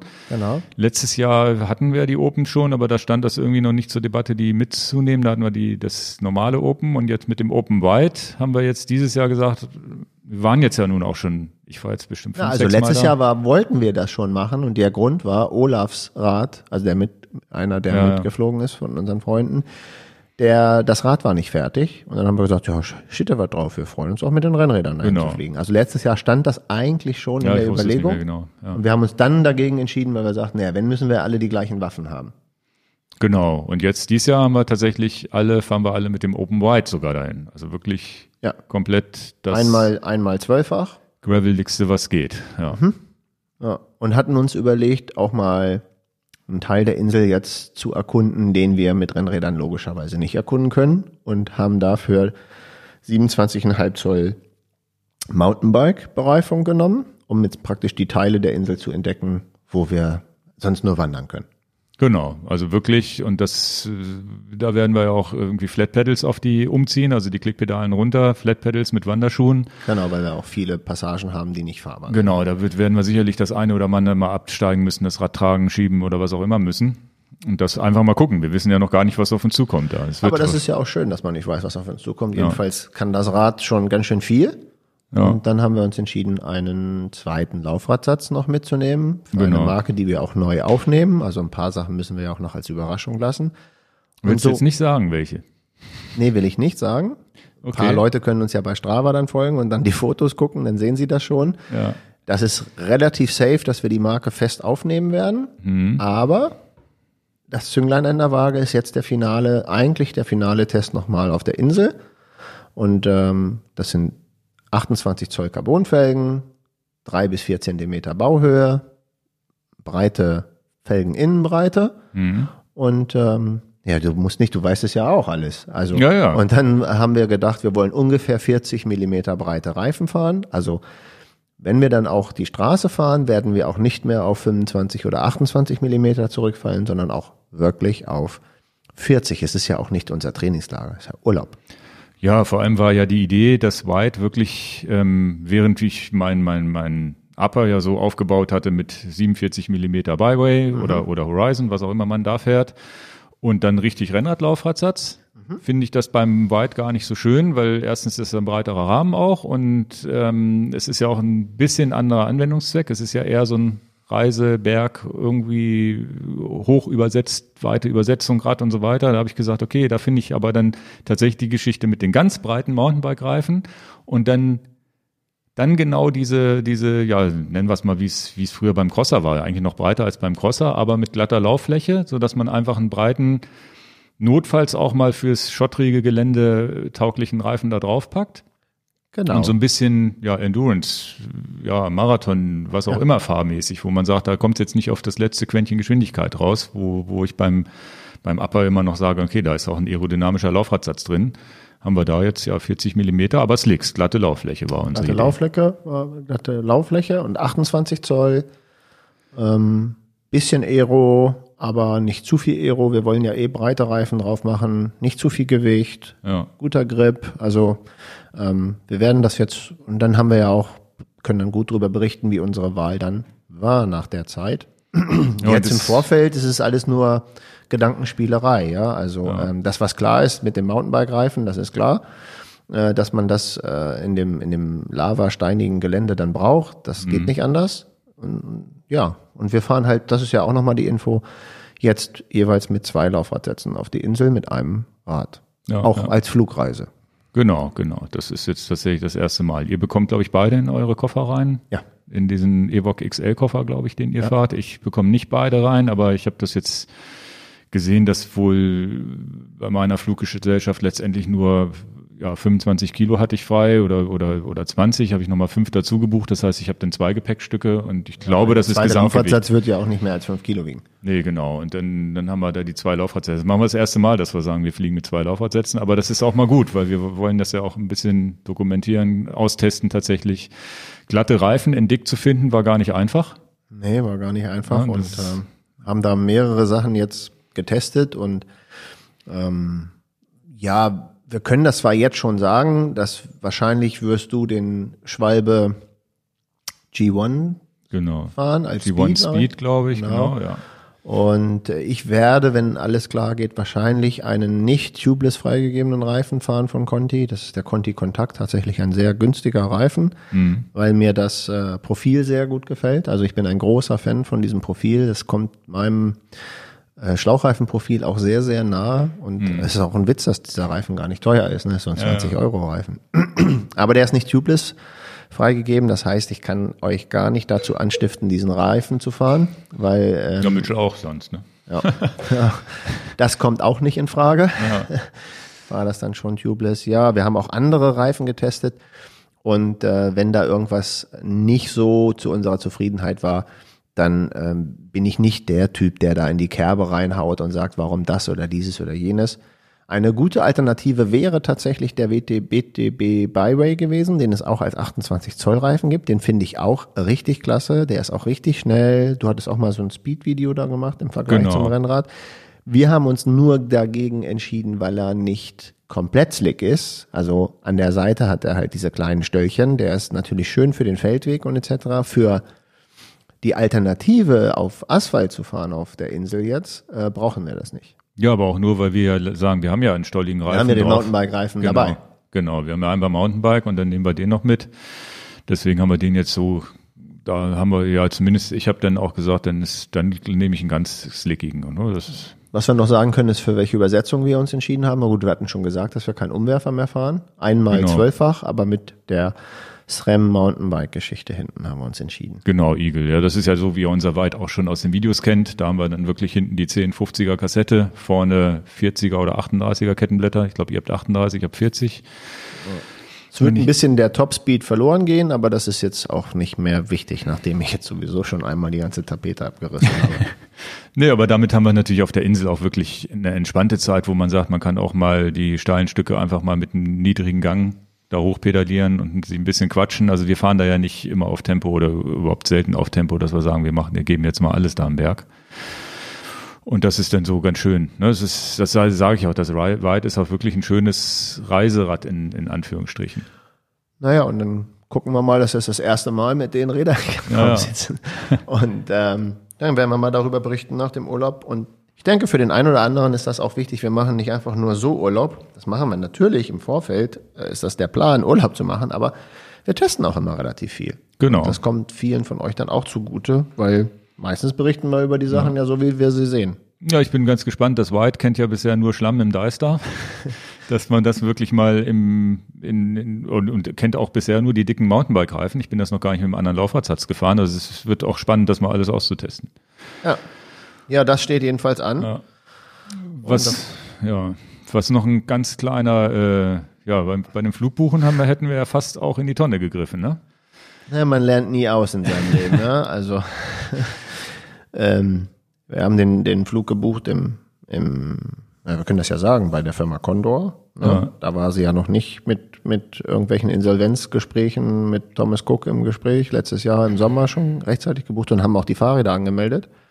Und dann wollten wir eigentlich ähm, mehrere Sachen dazu buchen zum Fahrrad. Und die Grundidee war eigentlich, ach, lass uns doch noch ein Fahrrad dazu buchen. Was, was soll's? Also und, noch ein Fahrradkoffer, da die neuen Laufrad, die, die genau. drei Laufradsätze rein. Das war genau, die Idee. Also nicht in, in einem Fahrradkoffer noch ein Fahrrad rein, sondern alle drei Laufradsätze in einen zusätzlichen ja. Fahrradkoffer. Und dann rufe ich da an und sage, ich würde ganz gerne noch ein Fahrrad dazu buchen. Nee, nee, zu buchen. Sie haben ja sowieso schon keine Fahrräder mehr gebucht. Ich sage, wie? Ich habe doch eine Bestätigung für die ähm, gebuchten Sachen.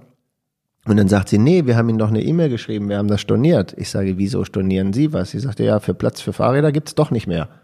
Nee, es war, die E-Mail war ja noch eine andere. Ja, dass erstmal die Flugzeit sich ändert und genau. dann war die Bestätigung halt, in dem Zusammenhang sind die Fahrräder nicht mehr mitfliegbar. Also Aber der Witz ist, ist, es kommt eine E-Mail, ihr, ihr Flug wurde umgebucht. So eine E-Mail genau. kriegst du, wenn du früh buchst, kriegst du die 100 Mal im Jahr. Ja, also aber ich ich das war, das war ich gucke mir doch einen Tag vorher, ob meine Flugzeit geblieben ist oder nicht. Ja. Und da hätte ich habe ich halt komplett ignoriert. Witzig dabei war ist, dass sie die Fahrräder nicht umgebucht haben und sie auch nicht mehr buchbar waren, weil gar kein Platz ist. Ja. So, und das ist nicht, das ist nicht so witzig. Und äh, hätte ich jetzt einfach ähm, nicht gesagt, ich hätte ganz gerne noch ein Fahrrad dazu gebucht, hätte ich es gar nicht mitgekriegt. Wäre ich zum Flughafen, Flughafen gefahren, dann gesagt, ja, ihre Fahrräder haben wir rausgeschmissen. Jetzt äh, wärst du wandern gegangen. Äh, Wäre ich wandern gegangen. Das Aber ist auch ist, schön auf der Insel. Es ist, es ist tatsächlich so, dass, dass, dass die E-Mail kommt, wir haben Ihren Flug auf eine andere Zeit oder auf eine andere Fluggesellschaft umgebucht und dann steht irgendwo ganz klein im Nebensatz, das ist ja nicht so, dass da seht, hier buchen Sie neu, sondern da steht, eventuelle Sonderzusatzbuchungen ähm, entfallen damit. Ja. Irgendwie sowas. Und, so ein, und dann, als ich mit denen telefoniert habe, habe ich das auch gesehen. Ne? Du bist halt mit denen, du hast, glaube ich, ja für Olaf mitgebucht. Genau, wir haben jetzt umgebucht. Ja. Ne? Und äh, das heißt, wir fliegen jetzt nicht mehr mit der Condor. Die können mich mal, ja. sage ich jetzt auch ganz ehrlich hier rein. Ne? Und äh, haben jetzt Gott sei Dank einen Ausweg gefunden, fliegen jetzt mit einer anderen Gesellschaft. Ja, wir erzählen euch das jetzt hier hauptsächlich deshalb, weil in die Falle kann man immer wieder treten. Also genau. wenn ihr solche E-Mails kriegt, genauso diese blöde Falle, dass man bei, ich glaube, was ist bei Ryanair oder sowas, wo man, wo man sich online einchecken muss, obwohl man auch sowieso zum Schalter rennen muss und wenn nicht zahlst du irgendwie 50 Euro, Euro 60 Euro für, für, die Bordkarte ausdrucken oder was auch immer. Ja, also dieses immer online einchecken und die Fluggesellschaften, die, oh, das ist alles äh, fast Spaß schon, macht das nicht mehr. Ne? Und ja, wie gesagt, das ist schon kein sauberes Geschäft oft. Das ist tatsächlich ein bisschen hat da Geschmäckle. Ja. ja. Also, äh, liebe Firma Gondor, ihr müsst das ertragen, dass ich euch jetzt doch gar nicht mehr lieb habe. Ja. ja. Ja, dann nehmen wir Ersatzteile mit, natürlich Scheibengebremsen. Wenn wir Scheibenbremsen nimmst du eigentlich, nehmen wir Hydrauliköl auch mit, müssen wir auch mitnehmen, ne? Nee, Hydrauliköl nehme ich nicht mit, aber das Entlüftungskit nehme ich mit. Okay.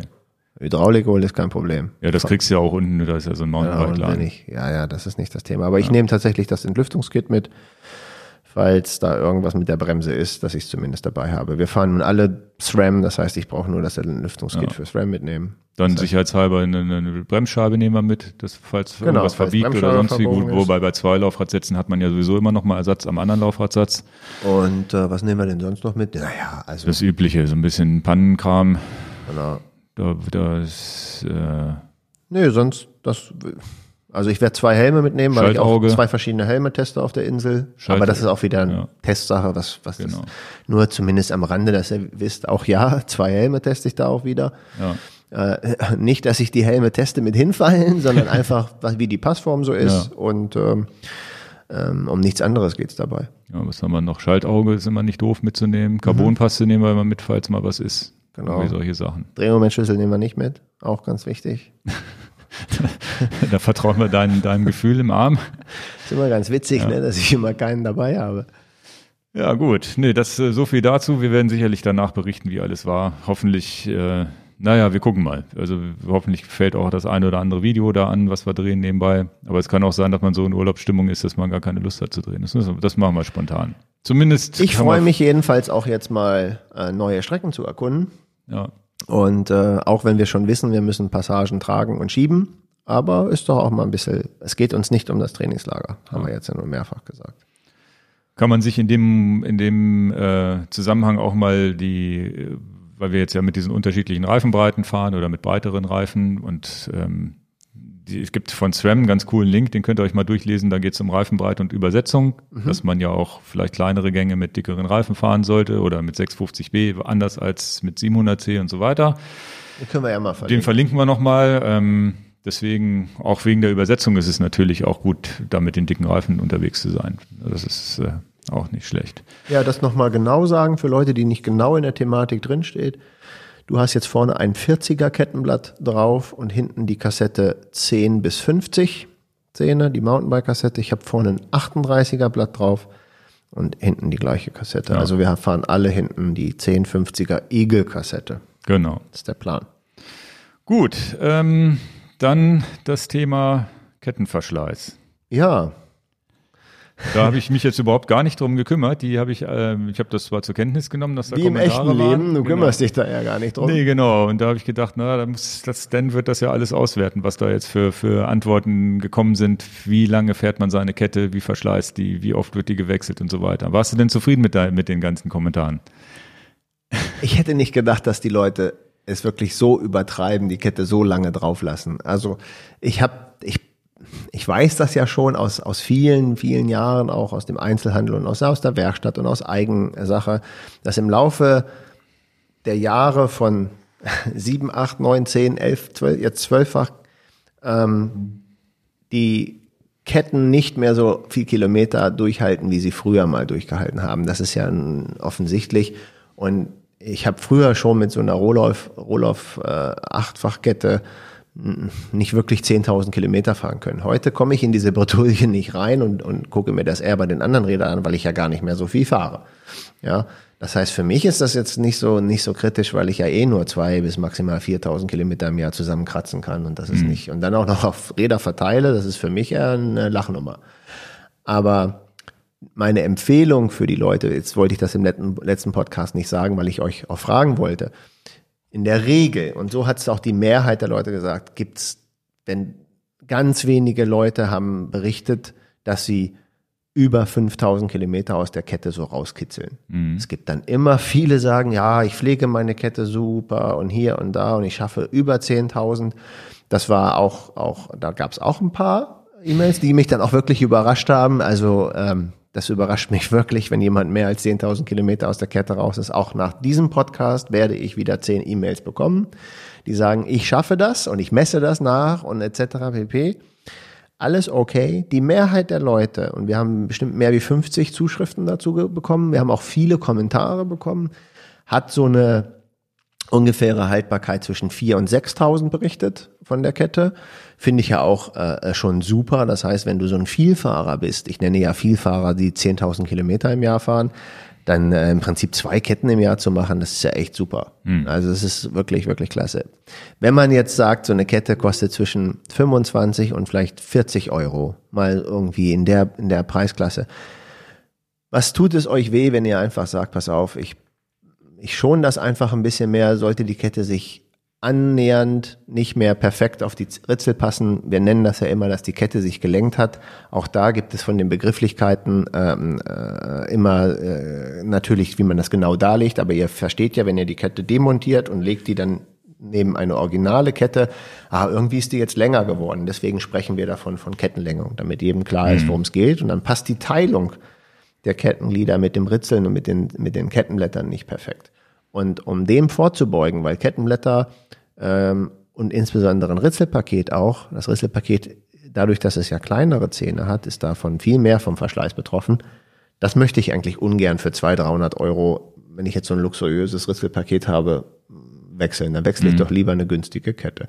Dann ist die Empfehlung, und das ist das Feedback jetzt nach diesen ganzen Sachen, macht das nicht länger als 3.000, 4.000 Kilometer weil nicht bei dem Preis. Mhm. Also muss ich, auch ertrage das, aber meine Meinung nach ist, wenn ich mich im Bereich zwischen 25 und 40 Euro bewege, muss das nicht 10.000 halten.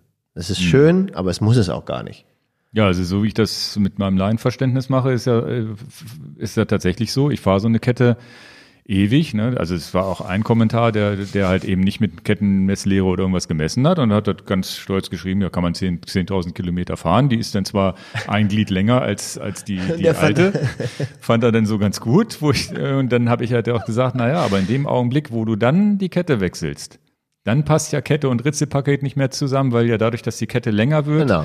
wird hinten, wird, wird das Ritzel ja auch anders Genau. ausgefressen sozusagen. Weil, da, weil die Kugeln einfach nicht mehr da sind, wo sie eigentlich hingehören. Genau. Also mit der, mit der Haltbarkeit, die Empfehlung, die ich jetzt hier, es muss ja auch mal Tacheles geredet werden, also eine Empfehlung, die ich jetzt für 11 und 12-fach Ketten so, so rausgebe, wenn ihr euch das vom Portemonnaie durchaus leisten könnt, dann reizt das bitte nicht jenseits von 6.000, 7.000 Kilometer raus. Das, ob das denn wirklich sein muss, ich verstehe das. Ja, für den einen oder anderen ist das sehr wichtig. Es ist wie ein Spiel. Kann ich noch 10.000, kann ich, kann ich noch 1.000 Kilometer mehr fahren?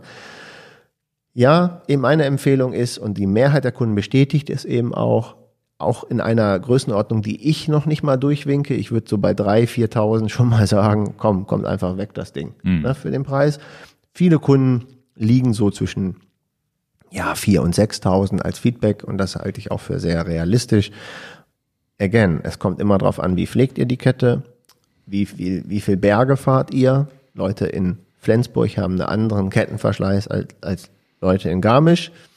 Und wie viel Watt gebt ihr in das System? Wie viel Watt ihr ins System gibt und wie viel Sprints man macht, wie viel Ortsschild-Sprint man macht, all diese ganzen Sachen hat einen massiven Einfluss auf die Kette. Ist doch sonnenklar. Und deswegen gebe ich ja nun mal so eine Empfehlung.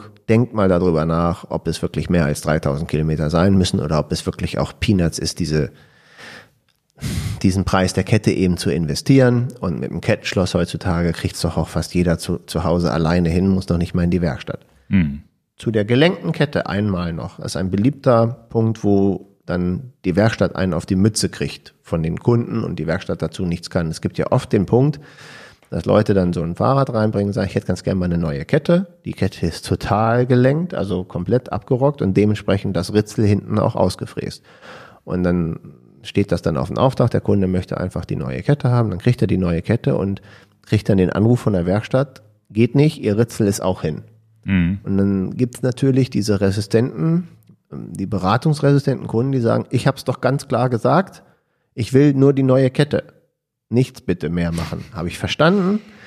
Und ähm, dann muss man wirklich eigentlich dem Kunden die alte Kette wieder drauf machen, weil es gibt diesen Riesenstreit. Es gibt die neue Kette, aber das Ding klackert und rackelt und Ja, schaltet ja. nicht. Weil das, weil dann das Ritzel schon so Haifisch, wir nennen das immer die Haifischzähne, ja, wenn die Zähne hinten so spitz aufeinander laufen, so richtig ausgefräst sind, dann hast du eine tolle neue Kette und die harmoniert gar nicht mehr mit dem Ritzel. Ja, vor allem wird die Kette dadurch halt auch, auch relativ schnell wieder kaputt. Genau, also es ist eine never ending story und deswegen als, als finale Sache eigentlich dazu, denkt drüber nach, muss das wirklich so ausgereizt werden oder bin ich halt einfach ein bisschen präventiv früher dran, dass ich sage, komm, ist jetzt nicht so ein riesen finanzieller Akt und ich kann es sogar selber, mach die Kette vielleicht bei 3.000, 4.000 Kilometer runter. Und natürlich grundsätzlich nicht, dass da was passiert, weil du jetzt zum Beispiel viel La Palma gefahren bist, viel am Berg gefahren bist, viele Steigungen mit viel Wattleistung da gefahren bist. Nimm die Kettenmesslehre, misst das nach. So eine Kettenmesslehre kostet keine 10 Euro. Haltet die da rein. Und dann, also wer das nicht weiß, ist so ein Stück Metall, ähm, dass man dann so absenkt in das, in das Kettenglied und dann kann man sehen, ist meine Kette eigentlich schon verschlissen in dem Moment, weil sie einfach sich ausgeleiert hat, länger geworden ist, ja. Und das me- messt ihr auch bitte nicht nur an einer Stelle. ja, zumindest mal, Ach so, wenn wir mal weiterdrehen, das habe ich auch noch nicht oder gemacht. einfach ein paar, paar Stellen mal messen, also, äh, da, um das zu verifizieren, dass es jetzt nicht nur mal so ein, ein, eine, ein Punkt war, sondern grundsätzlich hat die Kette halt, die, die Längung ist ja gleich verteilt auf der, auf der Kette. Jetzt noch die Frage, gab es denn Unterschiede zwischen, was weiß ich, den teuersten High-End-Leichtbauketten und, sagen wir mal, irgendwie eine, eine robustere, günstigere Kette? Hast du da jetzt aus den Kommentaren was rauslesen können oder Tatsächlich was aus eigener habe ich, Erfahrung? tatsächlich habe ich ja immer die meisten Kommentare gekriegt zwischen Ultegra und Dura-Eis-Ketten. Das waren Mhm. die meisten. Ich habe ganz wenig Feedback zu anderen Marken gekriegt. Also es war dann mal, also müsste ich jetzt reingucken. Jetzt habe ich mhm. meinen Laptop hier nicht dabei, aber es war, glaube ich, mal einmal KMC und, und was auch äh, ähm, äh, da Wippermann oder oder habe ich jetzt tatsächlich verdrängt, weil mhm. ich äh, feststelle, dass die meisten Leute die originalen Ketten fahren. Auch sehr, auch auch ein schöner, eigentlich ein guter Punkt von mhm. dir.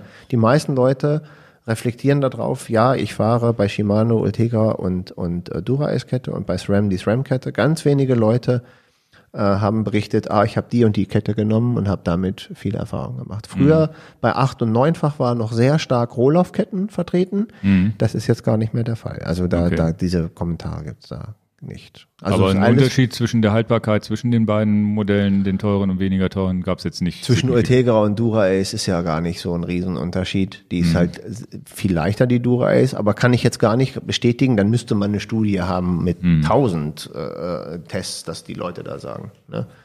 Ja, ich hätte jetzt gedacht, so rein, ich hätte schon gesagt, naja, so eine Dura-Ace Leichtbau wird wahrscheinlich schneller verschleißen als eine Ultegra, weil wär, hätte ich jetzt so drüber nachgedacht, einfach so gesagt. Genau, aber, aber ob das jetzt stimmt, weiß man nicht. Genau, aber die, da wir ja über Tausende von Kilometer reden, ob es jetzt, und du kannst es nicht vergleichen. Also dann müsstest du ja die Person A genau wissen, ach Mensch, mit der Ultegra-Kette hat da 1000 Kilometer mehr ja. ausgehalten als die Dura-Ace und den Vergleich habe ich nicht. Also dann müsste ich eine Studie in Auftrag geben. Ja, oder selber mal tatsächlich die beiden fahren und gucken, was dabei rauskommt. Und dann musst du aber, dann schaffst selbst das, das selbst das schaffst du nicht exakt, na, das aber, nachzubilden. Aber hey, wieder, das ist genau der Punkt. Ob ich die Ultegra oder die Dura-Ace-Kette drauf mache, das soll doch bitte einfach dein Fetisch an, wie leicht soll die Kette sein und mhm. wie viel Geld habe ich im Portemonnaie. Das kann doch jeder selber abwägen. Und wenn die Dura-Ace-Kette dann einfach pff, 600 Kilometer weniger fährt, aber du stehst auf den Leichtbauer, ist doch die Antwort schon gegeben. Dann machst du ja eine Dura-Kette drauf. Sind die, wie weit sind die preislich auseinander? Das Doppelte so eine Dura? Nee, ich weiß es nicht. Habe ich mich jetzt gar nicht. Okay. Das ist, das geht zu weit. Ja. Das, das kann ich grob schätzen, das kann ich dann auch in der Werkstatt nachfragen, aber das, das, da würde ich dann einfach sagen, Mensch, das soll doch jeder selber entscheiden, ja. wie wichtig ist ihm das Gewicht und ähm, ja, welch, wie, welche Wichtigkeit hat das? Und auch, wie oft wechsle ich die Kette? Ja, mhm. also, wenn ich jetzt irgendwie, nehmen wir jetzt mich wieder als schlechtes Beispiel, wenn ich keine Kette im Jahr verschleiße an meinem Rennrad, ist doch völlig wurscht, ob die Dura-S-Kette jetzt 20 Euro teurer ist, weil ich pff, verschleiße sie sowieso nicht. Mhm. Mhm. Ne? Klingt jetzt ein bisschen drüber vielleicht, so meine ich das nicht, aber da mache ich mir wenig Gedanken. Ja, es ist tatsächlich Fahre ich 20.000 Kilometer und sage, Mensch, ja. ich, ich, ich brauche im Jahr äh, vier Ketten, dann, dann ist das wieder 100 Euro vielleicht, die ich jetzt rate. Ja. Ist doch okay. Ja, vor allem, wenn man 20.000 Kilometer im Jahr fährt, hat man so gute Beine, da kommt es auch nicht aufs jedes Gramm noch dran. das ist auch wieder, das stimmt. so, dass äh, über wie leicht ein Teil sein muss ja. und, und ähm, wie viel Geld man dafür in die Hand nimmt, um Thema Carbonlenker, als ob ich einen Carbonlenker brauche. Natürlich brauche ich keinen Carbonlenker, ja. finde den aber sexy. Punkt. Mhm. Ne? aber nicht. sonst ist ja eigentlich jetzt letztendlich das Fazit ist ja Kette zu wenig gewechselt, macht man sich die teure Kassette kaputt, hat am falschen Ende gespart. Genau. Also das ist so das, was im Kopf bleiben muss. Genau. Lieber lieber eine neue Kette kaufen für für ein paar Euro, als dass die dass man die Kassette genau. hinten riskiert genau. und dann und, lieber zu früh wechseln als zu spät. Und das Fazit ist die Mehrheit der Leute erreicht mit den Ketten so 5000 Kilometer, was ich erstaunlich finde. Mhm. Und, und mich da leicht überrascht sehe. Du hättest jetzt gesagt drei bis vier maximal. Ja, ne? so, das ist so, auch nicht nur hätte ich gesagt, das sind auch so meine Erfahrungswerte. Ja, ja. Aber es ist tatsächlich, wir fahren natürlich auch viele Höhenmeter, wo wir sagen, immer berghoch und rund. Kann sein, dass jetzt nach 1000 Kilometer La Palma ist so eine Kette wahrscheinlich auch durch. Ja, und dann darfst du auch nicht vergessen, also es gibt so viele Faktoren, die hinzukommen. Entschuldigung, wie, wie pflege ich die Kette? Und äh, wie oft wird sie auch im Regen und im Dreck gemacht? Und wenn ich zum Beispiel unsere Mountainbike-Ketten an, angucke, mein Gott, müssen die leiden. Ja. Ja. Ja, also, haben wir, hast du die jetzt eigentlich schon mal gemessen jetzt nach? nach meine Mountainbike? Nee, die von dem White jetzt, die wir ja, die auch leiden müssten. Natürlich jetzt schon habe ich die nicht gemessen. Die, die müssen wir noch mal machen, bevor wir losfahren. ja, aber auch da, ähm, da, die wird einfach gewechselt. Ja, Fertig. Ne? Die kriegt jetzt. Das ist ja zwölffach, ne? Da muss man auch gucken, weil zwölffach haben wir jetzt nicht wirklich an. Also zwölffach hat noch keiner geschrieben, wie lange gefahren ist, glaube ich. Doch, habe ich auch, auch habe ich ja? auch, ja, habe ich auch Feedbacks. Aber ähm, was waren da? Hast ne, ist das gleiche Spiel. Also was erstaunlich ist, dass keiner geschrieben hat, jetzt habe ich die Zwölffach-Kette und die ist ja auch erst Force und, und Red sind ja auch tatsächlich noch nicht ein Jahr am Start. Da kann ja. man jetzt auch nicht über zehn Jahre berichten. Aber es gab jetzt auch keinen nicht eine Mail, der gesagt hat, oh, mit der Kette konnte ich nur 1000 fahren. Ja, ich bin ja auch noch nicht so weit. Ich habe auch noch nicht die viele tausend damit gefahren. Ich habe Genau. jetzt, glaube ich, bei dem Open Tausender Und, voll. ähm, äh, wir sind ja die Zwölffachketten schon auf der Eagle gefahren und ähm, da habe ich jetzt, glaube ich, seitdem ich die Eagle auf dem Mountainbike, also Mountainbike, ich glaube, ich habe zwei Ketten jetzt erneuert da. Ach, hast du aber schon, okay. Ja. Naja, gut. Berg, Dreck, Alpen, Alpenquerung damit gemacht. allen Scheiß. Ne? Ja, ja. Nee, die Alpenquerung habe ich mit, äh, mit zehnfach, einmal zehnfach gemacht. Ja, Ich wer mit lange, also das ist ja, glaube ich, noch so dieser- Geheimtipp. Gibt es da nicht sogar so eine, so eine ganz robuste, günstige Gruppe mit neunfach noch auf dem Markt? Irgendwas habe ich mal gehört. Ich glaub, Also- das ist, das ist so, eine- so eine Budget-Geschichte, die halt komplett auf Langlebigkeit ausgelegt ist. Okay, Irgendwas, ich okay. habe aber, ich komme nicht mehr auf den Namen. Das ist, äh, das ist, glaube ich, tatsächlich was, wo man wirklich noch mehr Kilometer wahrscheinlich mitfahren kann mit diesen ganzen, mit neunfach oder so, wo das Ganze noch ein bisschen Aber breiter ist. mit den Zwölffachketten Mountainbike für jetzt gerade das, auch das, was wir jetzt mit nach La Palma machen, da habe ich noch von keinem Kunden, auch bei mir selber nicht, eine Enttäuschungsmail bekommen. Wow, die Kette ist jetzt ja schmaler geworden auf zwölffach und bums hält sie nur die Hälfte. Die, das Feedback, das kann ich ja hier auch sagen, das kenne ich nicht und das habe ich auch nicht bekommen. Ja, Okay. Ja, man muss ja auch sagen, wir waren, wir waren ja mal im letzten Jahr bei SRAM, haben mal so eine Factory-Tour mitgemacht und da war auch so ein Bereich, wo die ganzen Sachen getestet werden. Alles, was die bauen da mit zwölffach oder sonst wie, das wird ja auch auf Herz und Nieren getestet. Die können, die können sich gar nicht erlauben, jetzt eine Kette auf den Markt zu bringen, die nur 500 Kilometer hält. Also es muss schon alles in die Richtung von elffach und zehnfach auch gehen dann wieder, ne? ein, ein großes Problem für alle Hersteller sind ähm, E-Fahrräder, wo die Kunden wie wild schalten, dann kriegt die Kette relativ viel Stress. Also auf, auf E-Mountainbikes, auf E-Rennrädern, Mhm. auf E-Tourenräder. Ähm, die Also mit- schmale Kette auf, auf, e, auf den Ritzelantrieb ist nicht so das Problem, aber der Schaltvorgang, wenn Volllast der Motor gerade gibt, Mhm. und dann viele Schaltungen, jetzt zum Beispiel bei, bei Ultegra oder bei, bei Force, wenn man elektronisch auf den Hebel drückt, dann rattert die Kette von ganz rechts nach ganz links. Das machst du mit Volllast auf dem Motor. Das könnte dazu führen, dass du die Kette äh, Ja, ja. schnell Ja, ruinierst. vor allem die Ritzel auch hinten Ja, wahrscheinlich. ja, das ist ganze wie System. Abfüllen, Ja, ne? ja. Also da wirklich Gang für Gang schalten und vielleicht nicht Volllast immer. Ja, das wäre Volllast das, ist sowieso falsch. Das wäre ja so, als würden wir im, mit, mit 300 Watt am Berg volle, volle Pulle die Gänge durchmallern. Da gehst du ja immer beim, beim Schalten ohne Motor oder so wie als Rennradfahrer ist ja so, du entlastest und schaltest dann. Du äh, fährst, du schaltest ja nicht unter voller Belastung. Ich sage das ja nur deswegen, weil natürlich mit E-Antrieb, Mountainbike, als auch jetzt neu, neuerdings dann die Rennradfraktion, ein paar Leute natürlich dabei sind, wie sage ich das jetzt charmant, die vielleicht nicht so die perfekt geübten Fahrradfahrer sind, die da so die Skills haben, wie man das so schalten sollte und dann, na, ist doch egal.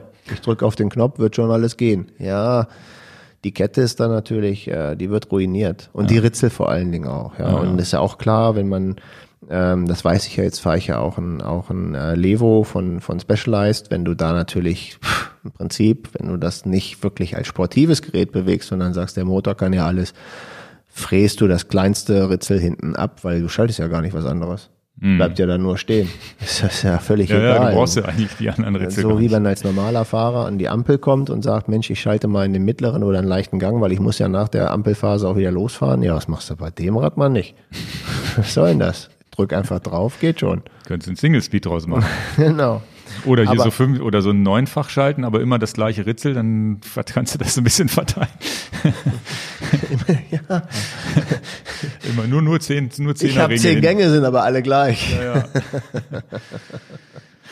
Ja, aber ähm, das war schön und auch vielen Dank für die vielen Feedbacks. Und es war gar nicht so gedacht, dass ich so viel, äh, dass wir, so, du hast ja nicht durchgearbeitet, aber dass wir so viel Rückmeldung bekommen.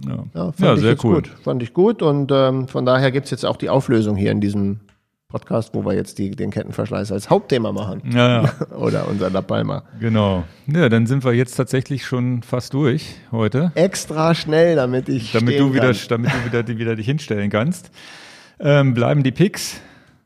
Ähm, hast du das letzte Mal angefangen? Ich weiß auch noch gar nicht, wer, wer anfangen soll. Soll ich mal anfangen heute? Mhm. Ich habe eine Trinkflasche mitgebracht. Sieht so ein bisschen aus wie eine Steht da dein Panzergranate. Name drauf? Hm? Warum Ja, ja. Hast du das, das mit Name bestellt? Konnte man so eingravieren lassen, aber ich glaube, das ist noch nicht mal graviert, das ist so aufgeklebt, keine Ahnung. Okay. Ähm, halte ich hier mal in die Hand, in, in, die, in die Kamera. Das ist die sogenannte, ich glaube, das spricht man Flask aus. Mhm. Also FLSK. Mhm. Ähm, Titan ich, oder Edelstahl? Das ist Edelstahl. Und es ist tatsächlich so, dass ich ja schon, habe auch eine Titan-Trinkflasche, die super leicht ist und so weiter und auch viele Edelstahl-Trinkflaschen schon getestet habe, sowas wie Clean Canteen, Mio gibt's ja auch. Wir haben in der Familie auch vieles so im Umlauf. Die Kinder kriegen auch sowas. Äh, dann haben wir auch äh, Camelback äh, Kunststoffflaschen gehabt, die wir so im Alltag benutzt haben. Und dann hat tatsächlich meine Frau die hier entdeckt und hat gesagt, lass uns die mal ausprobieren, weil sie bei den Kindern auch wieder so ein bisschen vom Plastik weg wollte. Und äh, tatsächlich, was man nicht sieht, was der Knaller ist, das ist eine Thermosflasche. Ah ja. Doppelwandig. Und, genau, die ist doppelwandig, aber doppelwandig, das ist nur so, so ein Millimeter. Und ähm, hier ist jetzt normales kaltes Wasser drin, was ich aus, weil wir haben jetzt einen Wasserfilter, das heißt einfach nur aus ja. der Leitung. Ähm, meine Frau macht da Tee rein, hält den ganzen Tag warm. Und das in einer Flasche, die das Format hat, dass sie zumindest in jeden Rucksack und ja, also es ist keine Fahrradflasche. Es ist, nee, genau, das, kann, Leute gucken ja nicht nur genau, hin, es ist keine Fahrradflasche. Ja Podcast zum Hören. Ja, aber es ist jetzt, das ist 0,75 Liter und dafür hat sie noch eine wirklich kleine Größe, weil und ist nicht größer als eine andere 0,75 Liter Flasche. Ist vielleicht ein bisschen höher als eine als eine Trinkflasche vom Fahrrad, aber von der Breite hat es tatsächlich die Maße einer Fahrradtrinkflasche und das ist ja auch so das Maß, worauf alles abgestimmt ist. Was heißt, wenn, wenn du einen Rucksack hast oder wo packt man Trinkflaschen rein, in einen Flaschenhalter im Auto oder was auch immer, da passt das alles zumindest meistens noch rein, was ich wichtig finde. Und ähm, die ist so ein bisschen handschmeichlerisch und die ist, ähm, das, was, was mich bei den Clean Canteen Flaschen immer so ein bisschen gestört hat, war dieser metallische Geschmack. Und das hast du ja, das habe ich dann irgendwann habe ich diese Titanflaschen, damit ich das nicht mehr habe. Und die haben das hinbekommen, ja, erstens ist die Öffnung klein, die würde ich jetzt mal sagen so zwei, drei Zentimeter, also wie man es vielleicht von einer Volvic oder was auch immer Trinkflasche kennt, vielleicht ein bisschen größer. Was hat die Öffnung mit dem Geschmack zu tun? Ähm, dass die Öffnung hier irgendwie ja glatt poliert ist. Also es ist scheinbar edel, äh, polierter Edelstahl, so dass ich nicht dieses metallischen Geschmackgefühl habe. So, wenn du da jetzt dran ja. mit den Lippen rankommst. Genau, du, ich trinke ich, ich trinke ja direkt aus der Flasche und wenn ich jetzt eine Clean Kantinenflasche zum Beispiel nehme, du bist ja immer an diesem Edelstahl mit den Lippen und hast immer dieses leicht metallische Gefühl. Das ist mhm. nicht schlimm, aber man hat es halt. Und das fällt hier irgendwie weg. Plus, dass ich diese kleine Öffnung generell auch zum Trinken angenehmer finde. Und äh, gebe ich, habe ich jetzt so viel dran, äh, gebe ich dir jetzt nicht zum Probieren. Sieht, finde ich, auch extrem schick aus und ähm, ja, bin ich ganz und, und begeistert wie kommt man von. dran, dass dein Name da drauf ist? Das kann man bei deren auf der Webseite, kann man dann einfach eine Gravierung mitbestellen, kostenfrei. Okay. Okay. Und dann habe ich jetzt hier einfach Ingo Kuh, damit nicht der Nachname da voll drin steht. Für das die ist doch auch egal. Also für die Kinder war es. Also ich habe es jetzt mit gemacht, einfach so zum Spaß. Für mich war es eher unwichtig, aber für die Kinder in der Schule fand ich es ganz cool, dass sie ihren Namen drauf hatten. Dann, die haben das, für die Schule haben wir so 500 Milliliter Flaschen genommen, weil das andere wäre zu groß für, für, für, für deren Ranzen und so, auch zu schwer. Und das ist, äh, ich bin völlig begeistert davon. Also ich habe ja schon, ist ja einfach nur eine Trinkflasche, ne? Aber irgendwie ähm, für Trinkflaschen kann ich mich ja auch beim Fahrrad begeistern. Aber ähm, weiß nicht, ist auch so irgendwie so handschmeichlerisch, ne? So ein mattes Gefühl.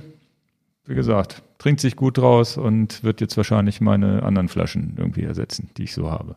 Also dann hat man ja auch irgendwann mal so eine Sammlung, ne? Aber auf jeden Fall cool. Verlinke ich euch. Ähm, ähm, dachte ich, bringe ich mal mit, weil ich da so begeistert von bin. Also und nicht nur ich, also auch die ganze Familie ist völlig begeistert davon. Also ist doch gut, man hört's. Ja, ja. ist, ist auch Sinn der Sache, die Picks zu nehmen, wo man. Ich bin auch völlig begeistert. Ja, das sind so die Sachen. Ich bin auch völlig begeistert von meinem Pick. Aber ja, erstmal darfst ja, du mich aus, ausgeistern. Nee, aber es ist ja tatsächlich so. Deswegen machen wir das ja hier. Ne, man findet irgendwas, wo man sagt, okay, irgendwie haben die noch mal was neu erfunden. Und der Witz ist ja, das ist, ich trinke ja gar nicht jetzt, dass ich mir hier Tee reinmache. Aber der Witz wird ja im Sommer sein, da ein Eiswürfel, irgendwie Leitungswasser, Eiswürfel rein, hast den ganzen Tag kalt kaltes Wasser. Und das ist so diese Nummer, eine normale Trinkflaschengröße und das ist halt das Besondere, wo du sagst, sie hat sogar Thermofunktion. Das heißt, du machst hier heißes Wasser rein und verbrennst ja auch nicht die Pfoten und es bleibt warm da drin. Das ist schon alleine geil. Auch wenn ich die Funktion momentan jetzt im, im Winter noch gar nicht nutze, weil. Sie sieht viel stylischer aus als die Titanflasche. Die kannst du jetzt hier daneben stellen, wie unattraktiv die Titanflasche dazu aussieht. Möchtest du das tun? Nee. Warum denn nicht? Da steht sie doch. Also, handschmeichlerisch. Die Titanflasche sieht auch schon geil aus. Das ist auch schon ein geiles Design. Aber äh, warte mal, haben die, haben die beide, das ist 800 Milliliter? Pass auf, dass du nicht hier auf den Ja, ja, dann mache ich den ganzen tippst. Podcaster hier kaputt. Ähm, man sieht, die sind von der Größe ein bisschen breiter ist sie, ne? aber es ist äh, immer noch Man sieht das übrigens nur, wenn man in YouTube das genau, guckt. wenn ich das in die Kamera Wer halte. das bei iTunes oder Spotify hört, den Podcast, der sieht es nicht. Diese Titaniumflasche ist aber auch ein Pick wert. Ne? Die schmeckt auch nicht metallisch, ist das typische Clean Canteen Design, kostet ein Schweinegeld.